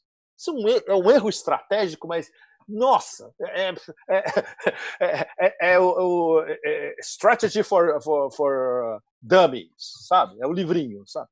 Imagina, você vai a uma cidade importante como Portland, Oregon. Você não pode deixar um negócio rolando durante dois mais de dois meses. Entende? Uh, esse, esse, essas uh, demonstrações pipocando de Antifa e Black Lives Matter, todo dia tem. Mesma coisa. Uh, essa, essa campanha oficial de defund the police. Tá legal. Você tira a grana da polícia, quem vai tomar conta de centros urbanos extremamente capciosos e sensíveis. Essa, essa palavra de ordem ela é tão tiro no pé pro americano é médio que você só pode supor que isso aí é. foi um infiltrado pago pelo Trump que lançou foi, essa história. Foi, foi, um, foi infiltrado. Ah, evidentemente foi um, um, infiltrado com bagagem da Cambridge Analytica, né? É, é o mesmo pessoal sem noção aí, militante de DCE, que fica cantando não acabou, tem que acabar, eu quero o fim da polícia militar. Vai falar isso na Baixada Fluminense, vai falar até numa é, favela. Claro. Pois é, vai ver se isso é popular, essa pauta do fim da polícia militar. Enfim, parece ter coisa de é, infiltração. Ô Piero, ainda falando sobre essas coisas que o pessoal não fala, às vezes eles tentam dar o tal do spin. E o pessoal que nos acompanha já sabe o que é spin, né? Então, a Opa, gente, é, a gente tá fundamental entender esse conceito. Aí a gente está vendo a história do ocaso da Lava Jato, sessão Curitiba, Curitiba, o Sérgio Moro sai do primeiro plano, está preservado, não é mais juiz, não é mais ministro, é um, um mero colunista do antagonista no momento atual. O Deltan Dallagnol é, pede afastamento para cuidar da filha, etc e tal. Há uma bola que a gente cantou, Piero, há quase um ano. Quando pegaram Dario Messer, é só você ir aqui atrás do programa, você vai pegar post no Facebook e vídeos diversos. A gente falou, é o, o, o, pessoal botando cabresto, generais, sobretudo, que chegam ao poder, botando cabresto em Curitiba. Os 15 minutos de protagonismo e condução do processo político brasileiro por Curitiba acabaram. Eles já cumpriram o seu propósito, agora que os generais chegaram, eles vão operar a própria juristocracia, naquela história da abordagem direta, Pedro. Então, estão operando a PGR, do Augusto Aras, e a Lava Jato, Rio de Janeiro, do Marcelo Bretas, etc. e tal, para botar cabresto em Curitiba. Então, a gente elaborou um texto que eu não vou ler aqui, mas está no, te no Telegram, onde você já deveria estar, que, intitulado A Manipulação Grosseira Interessada do Fim da Lava Jato. Então a gente já vinha falando disso e de fato está acontecendo. Mas aí, uma pessoa que tem uma pretensão de dar assim, o, o discurso analítico para a militância do PT veio uma falsificação grosseira, dizendo o seguinte: eu, eu gostaria tanto que fosse verdade, Piero, não é. Ó, então, uma coisa assim, aquele, um, texto, um tweet sumário falando o seguinte: acabando a farra. Aspas para o Breno Altman. A Lava Jato está se desmontando. Ao tocar nos tucanos, tentando forjar imagem de imparcialidade, perdeu o apoio da direita tradicional, de parte do STF e de setores da mídia. adversário de Moro, Bolsonaro também abandona a operação. A farsa é enterrada por seus beneficiários. Mas como assim? A juristocracia nunca teve tão forte. E aí eu mostrei um tweet aqui que eu já mencionei aqui no programa, olha só. O Dario Messer, o Homem-Bomba, celebrou a delação agora com a Lava Jato do Rio de Janeiro, em que simplesmente pode estar potencialmente, isso vai ser operado à la carte, todo o PIB do Brasil. Como assim que acabou a Lava Jato? Está no ápice. A jornalista Daniela Lima botou: olha, isso vai ser muito, muito maior do que a Lava Jato de Curitiba. Ela, sem, no... sem noção, não, enfim, sei lá qual é a orientação, esfregando as mãos, falando: o melhor ainda está por vir. Como que o sujeito me fala que a Lava Jato acabou? E pior ainda, Piero, pegar o morto-vivo do José Serra foi boi de piranha, e dizer que o José Serra, sozinho, e o Gilmar Mendes, que está lá há muito tempo, por que, que foi agora? Mataram no peito e acabaram com a Lava Jato, e não botaram Cabresto em Curitiba. Por que, que botou Cabresto o Dario Messer, no Rio de Janeiro, e o PGR Augusto Aras? Os dois pegaram aquela história que eu já mencionei aqui, do ato de ofício e da vantagem indevida que configuram o crime de corrupção. No caso, a prova do crime, que é a fraude do processo em Curitiba, o, o Augusto Aras pegou quando fez a cópia na marra dos documentos falsificados do Odebrecht de Curitiba. Todo mundo acompanhou a novela que foi isso nos últimos meses. Então eles têm a prova de que os caras falsificaram, pro, é, falsificaram lá toda a instrução criminal para apagar inclusive o Dário Messi. Aí, fora isso, na delação do Dário Messi no Rio de Janeiro e do seu preposto Jucabala, tem a vantagem devida, o cara dizendo que para esse fim de ser poupado em Curitiba, pagava desde o Banestado 50 mil dólares. Então, o pessoal tem o dossiê de quem até aqui operava dossiê. Olha a ironia. Força Tarefa de Curitiba, o pessoal do gabinete de Sérgio Moro, que tanto operaram dossiê para conseguir vantagens políticas e até, tudo leva a crer, vantagens pecuniárias para os seus próximos, não para si próprios, agora são operados em dossiê, com dossiê também enquadrados pela mesma juristocracia. Então, falar a Lava Jato, o que é a Lava Jato? A Lava Jato foi o avanço da juristocracia sobre os, poderes, sobre os poderes políticos, e ali a gente não via ainda muito, mas operando na tal da sinergia com a perna militar. A mesma juristocracia, com a mesma sinergia com os comandantes do exército, enquadrou o pessoal que era meio porra louca, que não era controlado. E agora isso é chega ao corolário com o afastamento do Deltan Dallagnol. E aí, diante disso, e diante da gente mostrando o quão barra pesada, como costuma falar o Pepe Escobar, é o esquema do Dario Messer, Dario Messi não vai ficar nem com tornozeleira eletrônica, Pepe Escobar. Olha o escândalo final. Então a gente mostrou aqui, ó, ligações perigosas. Totalmente livre? Que maravilha. É, pois é, ó, ligações perigosas no Prints. Júlio Messer, irmão do, do Dario Messer, do, que é arrecadador do Benjamin Netanyahu, onde mais interessa, nos Estados Unidos, foi a inauguração da Embaixada dos Estados Unidos em Jerusalém e recebeu um agradecimento especial da Ivanka Trump, que lá também estava, junto com o marido. Júlio Messer. Você tem isso documentado? Tem, tem. Tem, tem, tem no, no Facebook da American Friends of Likud. Aí aqui embaixo, foto do Júlio Messer com alguém para quem ele capta fundos, o Benjamin Netanyahu. Outra foto, Júlio Messer e Dario, os irmãos Messer, com Horácio Cartês, ex-presidente do Paraguai, associado à família. E a quarta foto, o Cartês e o Dario, que era um embaixador de fato de Israel, mais do que de Israel, do esquema Netanyahu, é, no Paraguai, os dois em viagem de Estado é, do dignitário do Paraguai a Israel. Aí você vê como é barra pesada isso. Quando o pessoal aí prendeu Dario Messer e começou a, a, negociar a delação, o Pepe Pinheiro, eu falei, cara, esse cara não vai ficar preso, não há chance, não há chance. E o pessoal que ficou com peninha, falou, ai, a dela entregou um bilhão. O cara tem muito mais, a família, o esquema da família não é dele, quem inventou foi o pai. Então ele apareceu quando tinha que aparecer para poder possibilitar essa história de agora entrar em muitos, muitos setores da economia, muito, muito mais do que a Lava Jato de Curitiba. Ele apareceu para isso e para botar Cabresto em Curitiba na hora que convinha. O sujeito, num relato da imprensa paraguaia, Pepe, Aí você fala assim, ah, mas é uma fonte do Paraguai que a gente não sabe quem é. Não, uma matéria da imprensa paraguaia, um jornal mainstream, baseado única e exclusivamente na delação premiada da namorada do Dario Mestre. Ela falou, olha, a gente ficava todo o tempo indo para o Brasil em jatinho privado e quem nos recebia no Brasil era o senhor Nahum Turner que é o handler, ela não fala isso, mas a gente sabe, é o handler do Dario é, Messer no Mossad. É, é. Ele entrou e saiu o quanto quis. Aí agora ele é libertado, e o juiz Marcelo Bretas diz que ele não precisa usar a tornozeleira por, com o compromisso de não deixar o Brasil. O sujeito entrou e saiu do Brasil quantas vezes quis enquanto estava na clandestinidade. Agora, sem tornozeleira vai ser diferente. O problema da tornozeleira era é, esse, que ia fazer o registro. É, ia fazer o registro do, do, do, do GPS do cara. Aí, para não deixar essa bandeira, vai sem tornozeleira eletrônica. Então, à luz disso, vendo que, na verdade, nunca o esquema de operação de dossiê, cujo ápice até aqui tinha sido a Lava Jato de Curitiba, mas que chega a uma nova dimensão, até na leitura dessa jornalista, com a Lava Jato do Rio de Janeiro e com o dossiê Dario Messi, nunca teve tão forte a doce crescer transnacional. E aí, então, partindo dessa de que eu esteja certo nessa avaliação e você concordou, Piero, antes de publicar eu mandei para suas considerações, a gente tem que se perguntar, mas por que, que então o Breno Altman, que é alguém que, enfim, deve supõe-se que tem alguma sofisticação analítica, como é que ele pode errar, entre aspas, tão grosseiramente na sua análise, dizendo acabou o lavajatismo e a velha política voltou a subjugar a juristocracia, voltamos, como você falava aí, ao Pacto de 88 e tal, e José Serra enterrou a Lava Jato. Não dá.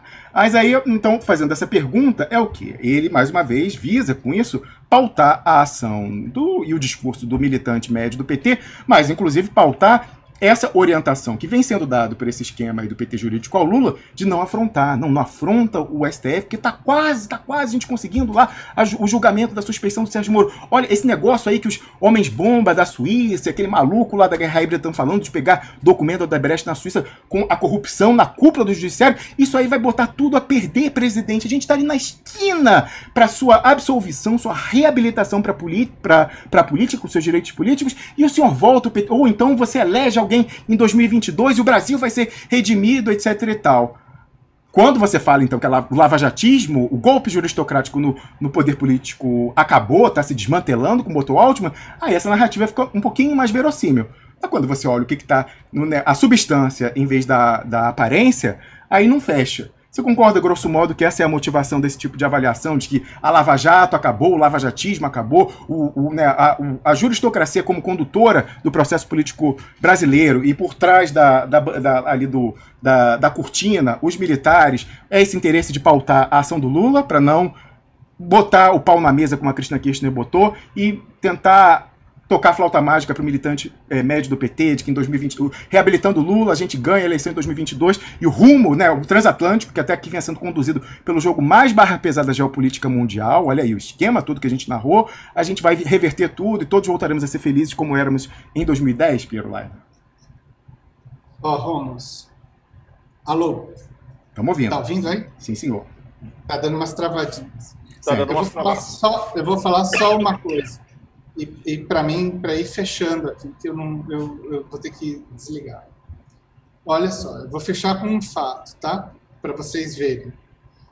Dia 1 o, o Comando Militar do Sul do Exército Brasileiro distribuiu área do Exército Brasileiro para algumas personagens é, é, selecionadas é, do Comando Sul do país que é um dos mais importantes e que é onde está justamente todo o processo do Lula. Então, ó, deixa eu só falar. Qual foi a distinção, Piero? Qual foi a distinção militar dada? É medalha Exército Brasileiro. É uma medalha. Certo. Ok. Não é a super medalha, mas é uma medalha. Enfim, ela celebra o bom relacionamento do Exército com alguns personagens. Então, eu vou, não vou falar os nomes, mas os cargos que foram que receberam. O desembargador do Tribunal de Justiça do Rio Grande do Sul um procurador-geral da Justiça do Rio Grande do Sul, a vice-presidente do TRF4, esse que julgou o Lula, um procurador regional da quarta região do TRF4, um desembargador do TJ do Rio Grande do Sul, é, superintendente da Receita Federal do Rio Grande do Sul, a chefe de polícia do Rio Grande do da Polícia Civil do Rio Grande do Sul, alguns militares, o vice-presidente do grupo RBS, que é o Grupo Globo no Rio Grande do Sul, o diretor-geral da Rede Pampa, que eu imagino que é alguma coisa da imprensa do Rio Grande do Sul, o secretário de Ciência e Tecnologia do Rio Grande do Sul e o reitor da Universidade do Rio Grande do Sul, e mais meia dúzia de militares que atuam no Comando Militar do Sul. Ou seja, você tem aqui o retrato claríssimo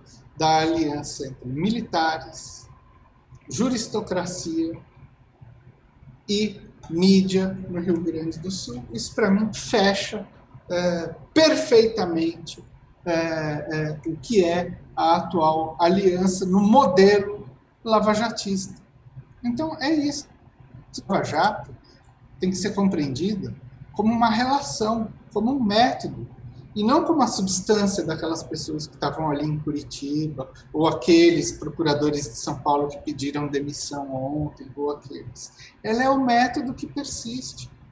Tanto faz quem é o personagem que vai ser queimado, a bola da vez, se queimam esse ou aquele. O que importa é a subsistência do método. E o método é isso.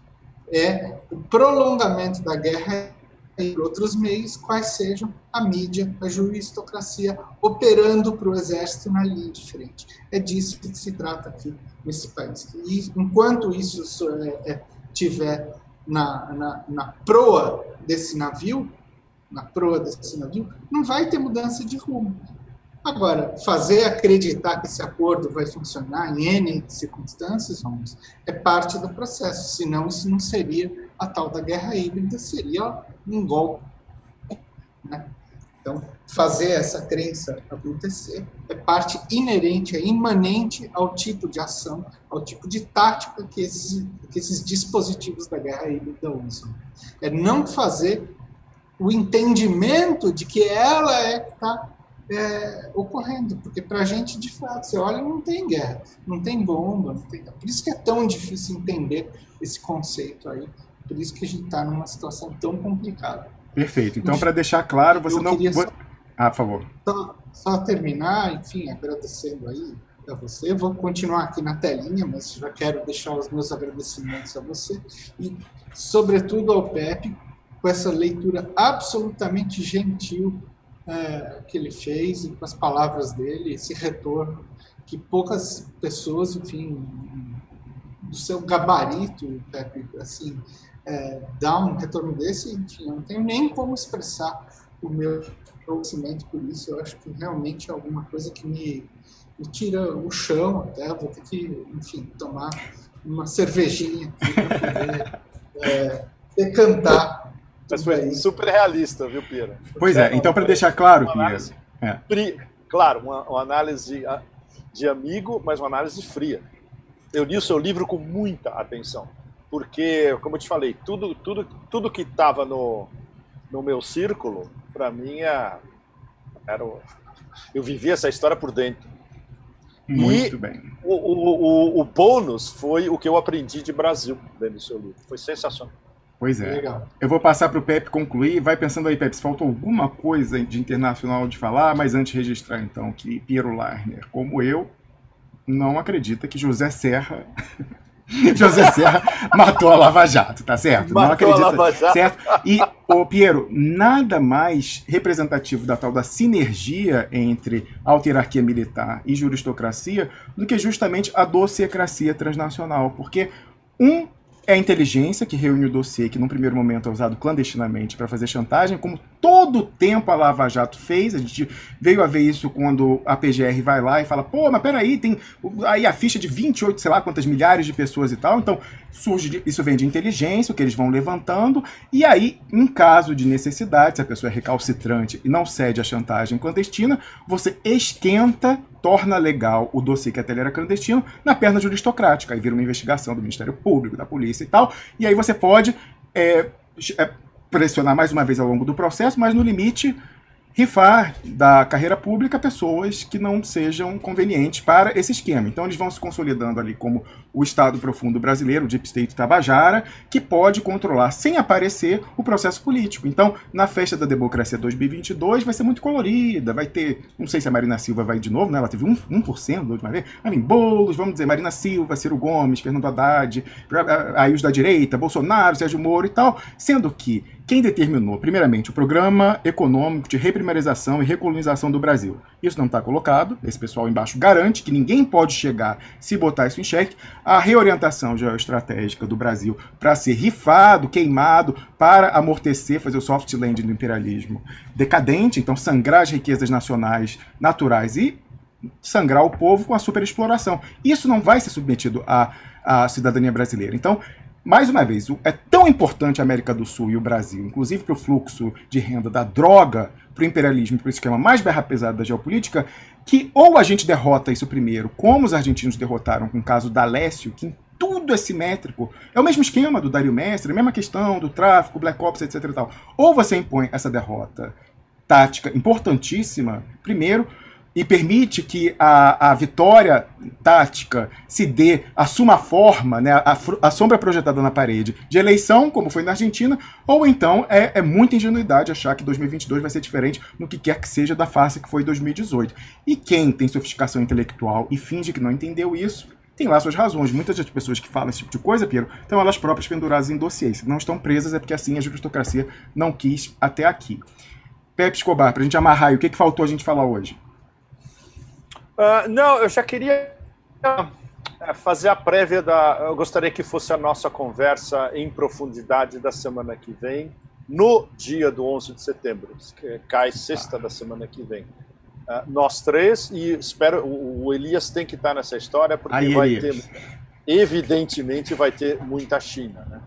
Mas, na verdade, a gente pode tentar refazer esses 19 anos. Na verdade, nós vamos re tentar recontar o, o, o big picture do século até agora, com ex excelentes exemplos brasileiros de vocês, e eu posso aportar os exemplos do, da minha área de demência euroasiática. O que começou como o século da hegemonia absoluta dos Estados Unidos em todos os setores, ainda era o fim da história, em 2000 ainda era o fim da história. E quando o Bush tomou o, o poder via o James Baker na Flórida. Quando o James Baker foi na Flórida e roubou a eleição para o Bush, né? E o Bush tomou posse em janeiro de 2001. Ainda que ele não tivesse programa, mas a hegemonia dos Estados Unidos era absolutamente inconteste em todos os sentidos. Veio o 11 de setembro e a gente entrou na era do 11 de setembro. E durou basicamente uma década até que começou o, o, primeiro reset com as primaveras. E as primaveras, junto com, em paralelo, algumas revoluções coloridas também. E aí a história começou a mudar completamente porque foi a reorganização da Rússia com o Putin, como presidente, com o primeiro-ministro, como presidente de novo, a definitiva ascensão da China com a China ainda, ainda não, especialmente a todo o vapor, ah, e, e se consolidando no meio da década passada, o começo dessa aliança estratégica Rússia e China e o começo da organização do possível mundo multipolar que implica necessariamente numa integração euroasiática. E agora a gente está chegando no reset do reset, que é o grande reset provocado já e usando o Covid-19 como detonador do novo reset. E a gente não sabe, a gente tem uma ideia razoável de para onde vai, que é absolutamente contra os nossos interesses todos, não só brasileiros, como do sul global inteiro e de boa parte do norte global também, que não está inserido no 0,1%. E a gente já está vendo as instâncias pipocando em todos os lados, né?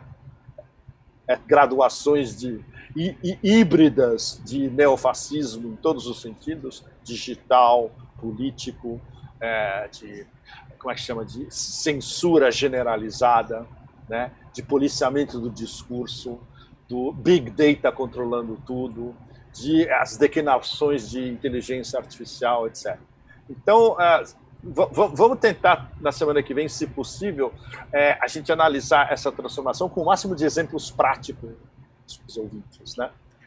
E acho que isso é, uma, é, é, a nossa grande tarefa da semana que vem. Eu espero, eu espero que dê certo. Muito bem, você não pede, posso, você manda. Posso, Fala, Piero. Posso, posso para durante a semana pessoal ver um filme, tem no YouTube legendado até. Adoro dar recomendação e dever de casa cultural. Fala, Piero. É o 9-11 Loose Change. É... Esse filme é um documentário que os caras fizeram questionando bastante o 11 se não é um inside job aí é, dos yeah. serviços é, americanos. É um filme bem legal. Muito que bem. é essa, essa hipótese é, continua cada vez mais a, a hipótese do inside job é, é, cada vez mais e, e, inclusive entre quem entre analistas de inteligência, etc. e tal, a, a, hipótese número um é de um side job. O que ninguém sabe é como o mecanismo, que é um mecanismo de uma complexidade extrema e como ele foi articulado. Ou seja, você, você, você, vocês, vocês devem lembrar que umas das. Na época, inclusive no dia mesmo, ou nos primeiros dois dias, entre o 11, o 12 e o 13, quando eles estavam mais ou menos organizando, ok, vamos dar um intimato para o Paquistão, se eles, não estão com a gente, estão com os outros, dependendo de como eles responderem, a gente bombardeia não só o Afeganistão, como o Paquistão. Uh, vamos estricar a de Nova York. Uh, eu, eu sabia, inclusive, oh, eu, pass, eu passava depois na frente da casa onde eles moravam. era, uma, era, uma, era uma casa no Village, onde estava uma boa parte da família Bin Laden que foi extricada por voos especiais de Nova York. E gente, inclusive de inteligência, estava falando. É uma operação tão complexa que ninguém no mundo seria capaz de organizar se não fosse uma agência de inteligência de. O, o... A, gente sabe, a gente sabe as uh, derivações e implicações dessa. Isso vindo de gente do métier né? Não eram de outside. Inclusive com, e... aquela, com aquelas estações repetidoras, Piero Line, que sequer sabem que estão sendo operadas. O pessoal tem um Sequer sabem que estão. É. Exatamente, exatamente. Mas, ó, vejam que legal. Eu não vou ficar dando spoiler, não, mas uma parte bem bacana do filme mostra um plano igualzinho de mandar derrubar um prédio feito no fim da década de 60, elaborado pela própria CIA. Aí vários testes que os caras fizeram de avião de controle remoto. Bom, enfim, melhor para a gente discutir semana que vem. Claro, claro, claro. Maravilha. E, Pepe, você vai publicar. A, você vai publicar mais é uma coluna sobre isso nesse aniversário, como você publicou no ano passado? Vou, vou, mas a, a, a coluna que eu quero fazer, talvez eu tenha que desdobrar em dois, porque tem uma quantidade de material absurdo, é entrada no Great Reset, mas justamente talvez um, um resumo dentro do, da parte da parte 2 de como o mundo de, do 11 de setembro está virando o mundo do Great Reset. Uhum. Isso eu tenho que conceptualizar para fazer de uma maneira que chame a atenção, mas que seja concisa. Eu não posso fazer uma matéria de 5 mil palavras, ninguém vai ler. Uhum. Tem que ser um negócio com uma manchete forte, um texto de 1.500 palavras no máximo, e mostrando essa transição, os principais da transição. E aí a gente pode pegar esses pontos principais e debater. Mas ela vai centrar mais no Great Reset como uma derivação antecipada e não antecipada do mundo de 11 de setembro. Claro, ela foi antecipada por vários atores, mas ninguém achava que ela pudesse ser tão rápida. E o, o Covid-19 não podia, seja o que for, seja Fort Detrick, seja a em Wuhan, que a gente sabe que não foi, seja qual for a, a, a origem de, do, do SARS-CoV-2, o pretexto é perfeito e eles não vão deixar passar dessa vez, porque já está tudo programado. Olha só, tem um pedido aqui no chat. Entra, entra, entra, tudo que foi discutido na, na ONU desde 2015, para vocês terem uma ideia. Vocês acreditam que o reset começou a ser discutido há cinco anos atrás já, em detalhes? Tem, eu, eu, vou, eu vou dar os links, vocês podem achar as informações, tudo. É, tem um pedido no chat para falar, tratar do Julian Assange. Eu sei que teve algum desdobramento essa semana, mas. Ah, isso é super. Nem, olha, nem fale. Nem fale. Ah, bom, segunda-feira começa, começa a Kangaroo Court do Julian em Londres. É, os, os, meus amigos do Consórcio News eles conseguiram autorização para cobrir direto. Vai Olha. ser muito legal. Eu acho que eles vão twittar direto da, da corte. Isso vai ser muito legal. Porque muito poucos mídias conseguiram uma. Eu acho que eles conseguiram porque eles são muito próximos do, do Christian Ramson, da Wikileaks. E o Ramson, ele, pelos canais dele, ele deve ter conseguido via Wikileaks, aí ele passou para o consórcio News. Isso é muito legal. Ou seja, a gente vai ter, acho que, uma, uma visão bastante ah, pelo menos imparcial, completamente oposta da mídia inglesa americana, do que está rolando mesmo dentro da corte. Excelente. É o julgamento importante da década, das duas décadas. Nada é mais importante do que isso. A gente, a gente sabe que o, o, a chance de ele passar ao largo disso é talvez 0,1%. Mas vamos resistir até o fim, né? todos nós. Com certeza. E aí, Pepe Escobar, eu queria concluir a transmissão de hoje pedindo desculpas para quem está nos acompanhando pela instabilidade do sinal.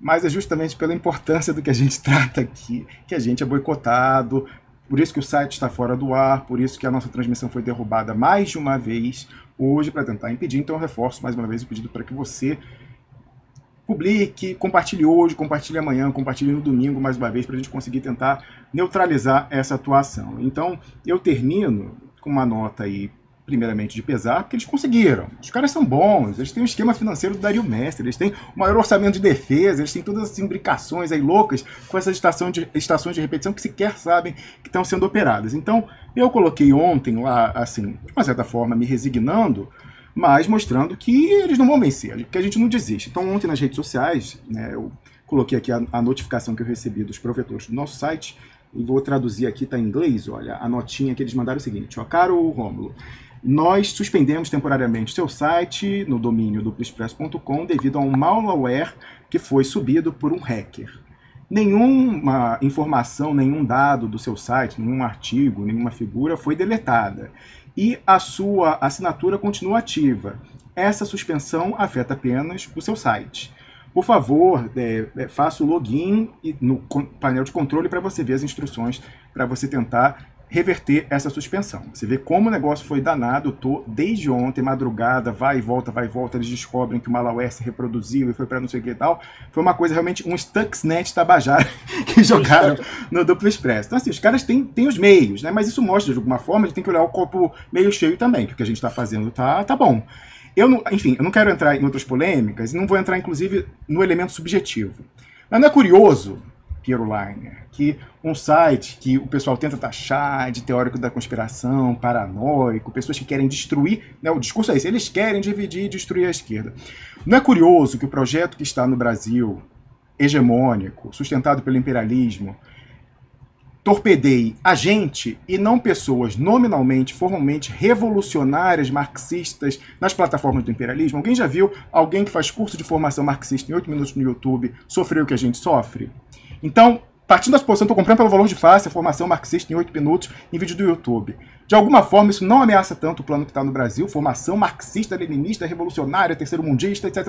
Não ameaça tanto quanto o que a gente está fazendo aqui dado o objetivo da realidade, certo? É a segunda vez que hackers fazem um ataque sofisticado quando a gente vai chegar ali, botar o dedo na ferida de Banestado, onde a figura central, oculta até aqui, é Dario Messi desse esquema barra pesada do imperialismo. Então não deixa de ser um elogio. E tenho certeza, enquanto você, Esperançonauta, estiver aí formar a massa crítica, a gente vai estar tá aqui fornecendo conteúdo. Todo mundo aqui está comprometido e ninguém paga um centavo, porque o que a gente ganha aqui não tem preço, que é a nossa consciência tranquila da gente exercer o nosso ofício e lutar pelo que a gente acredita, que é o Brasil e a causa do Sul Global de uma forma mais ampla, bem representada pelo Pepe Escobar. Então, amigo, amigo expressional, eu termino lendo isso aqui. Coloquei lá o print da, da notificação que eu recebi, e eu acredito sinceramente que realmente o que determinou a derrubada do site, ah, foi a, a história da estação repetidora, Piero. Foi isso aqui, né? O pessoal teve que perder a esportiva quando o pessoal bolsonarista, que é estação de repetição e não sabe,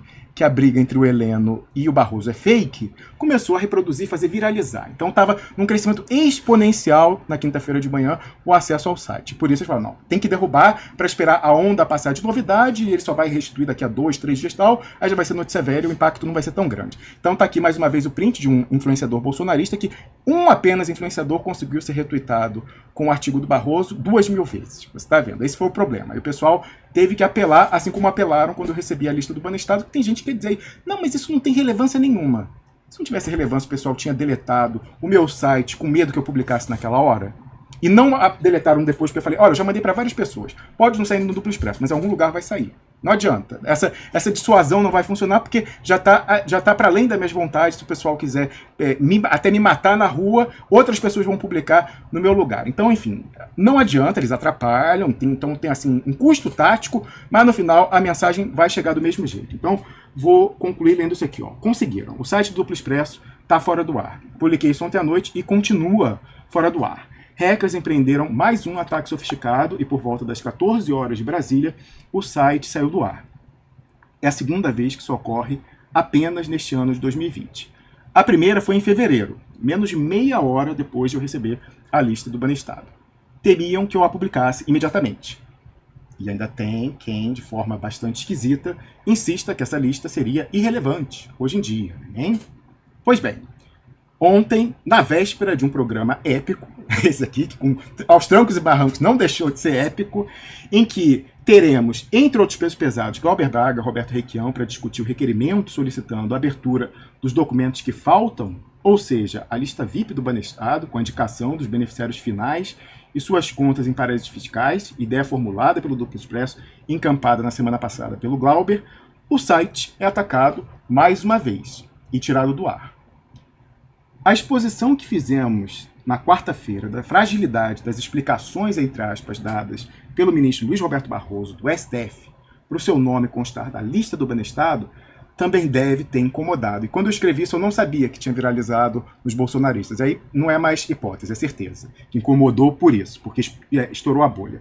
Barroso, cujo apelido no movimento estudantil, na UERJ, nos anos 70, era Menachem Begin, o fundador do Likud, pela sua militância pró-alinhadura do sionismo, defendendo a anexação dos territórios conquistados após a Guerra dos Seis Dias, etc. E tal. Era nessa linha.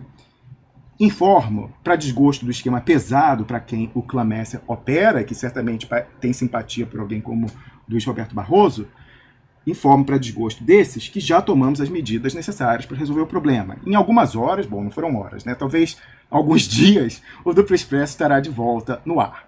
E falava que hoje ia ser quente, de fato foi tão quente que a transmissão. Quente demais até, foi super, super quente. Além de Glauber Braga e Requião, Pepe Escobar, Piero Leiner, Elia Jabu, Paulo Galo não pôde se juntar, André Roncalha, Wallace Moreira e a estreia do Eduardo Costa Pinto. E eu concluí falando o seguinte: vejamos então, eu espero que você que está do outro lado tenha visto, o que, que essa gente tanto teme. Eles vão tentar dificultar mas não vão nos vencer pelo cansaço. Não tenha dúvida que amanhã estarei eu no Departamento de Polícia de Berna para que faça, seja feito um relatório que será enviado para o Serviço Especial que fica né, o Departamento de Polícia em frente ao Parlamento, registrando esse ataque, registrando a derrubada de sinal, registrando a derrubada, mandando os logs, tudo isso, porque a gente tenta encarecer. Os interesses que a gente está contrariando são super barra pesada. Né? Então, enfim, se alguma coisa acontecer comigo, se alguma coisa acontecer com o Piero, etc e tal, a gente sabe quem são os suspeitos. Aliás, são os usual suspects, como fala o Pepe Escobar. São os suspeitos de sempre. Né? E enfim, a gente tenta encarecer, mas obviamente que isso não impede. Né? No limite, o pessoal perde a esportiva. Derrubaram o site. Vai saber se no momento eles falam, não, mesmo que o pessoal fique falando que foi morto por sei lá quem e tal, é melhor calar de uma vez do que esse pessoal seguir com essa mensagem é, disruptiva. Então, eu concluí isso falando que se você não, não tinha se convencido ainda, eu tenho certeza que você se convenceu que você tem que estar no Telegram e no VK. O VK, eu vou mostrar, não confia em mim não, foi a única plataforma que não caiu. Todas caíram. Vou colocar aqui na tela para você ver. Ó. No VK é o único lugar em que a transmissão ficará num vídeo inteiro. Tá lá, ó, 5 horas atrás começou a transmissão. Pois é. Então você vai lá, me acrescenta como bingo do VK e meu amigo, você já deveria estar no canal no Telegram. Primeiro link aí na descrição do programa. Se você não está convencido ainda, eu não sei qual argumento adicional será necessário para você entender que a coisa está quase, quase, quase chegando no domínio espectro total, como o Pepe Escobar falou no artigo em que ele internacionalizou a denúncia sobre Banestado. Eu desejo a você que está nos assistindo um bom resto de tarde, afinal agora são é, 4 horas e 48 minutos no horário de Brasília, agradecendo aos participantes, todo mundo que veio aí, e pedindo mais uma vez entusiasticamente para que você faça o compartilhamento para mostrar que não é eficaz esse tipo de sabotagem. Até a nossa próxima transmissão na próxima terça-feira, salvo, salvo alguma transmissão excepcional. Bom fim de semana.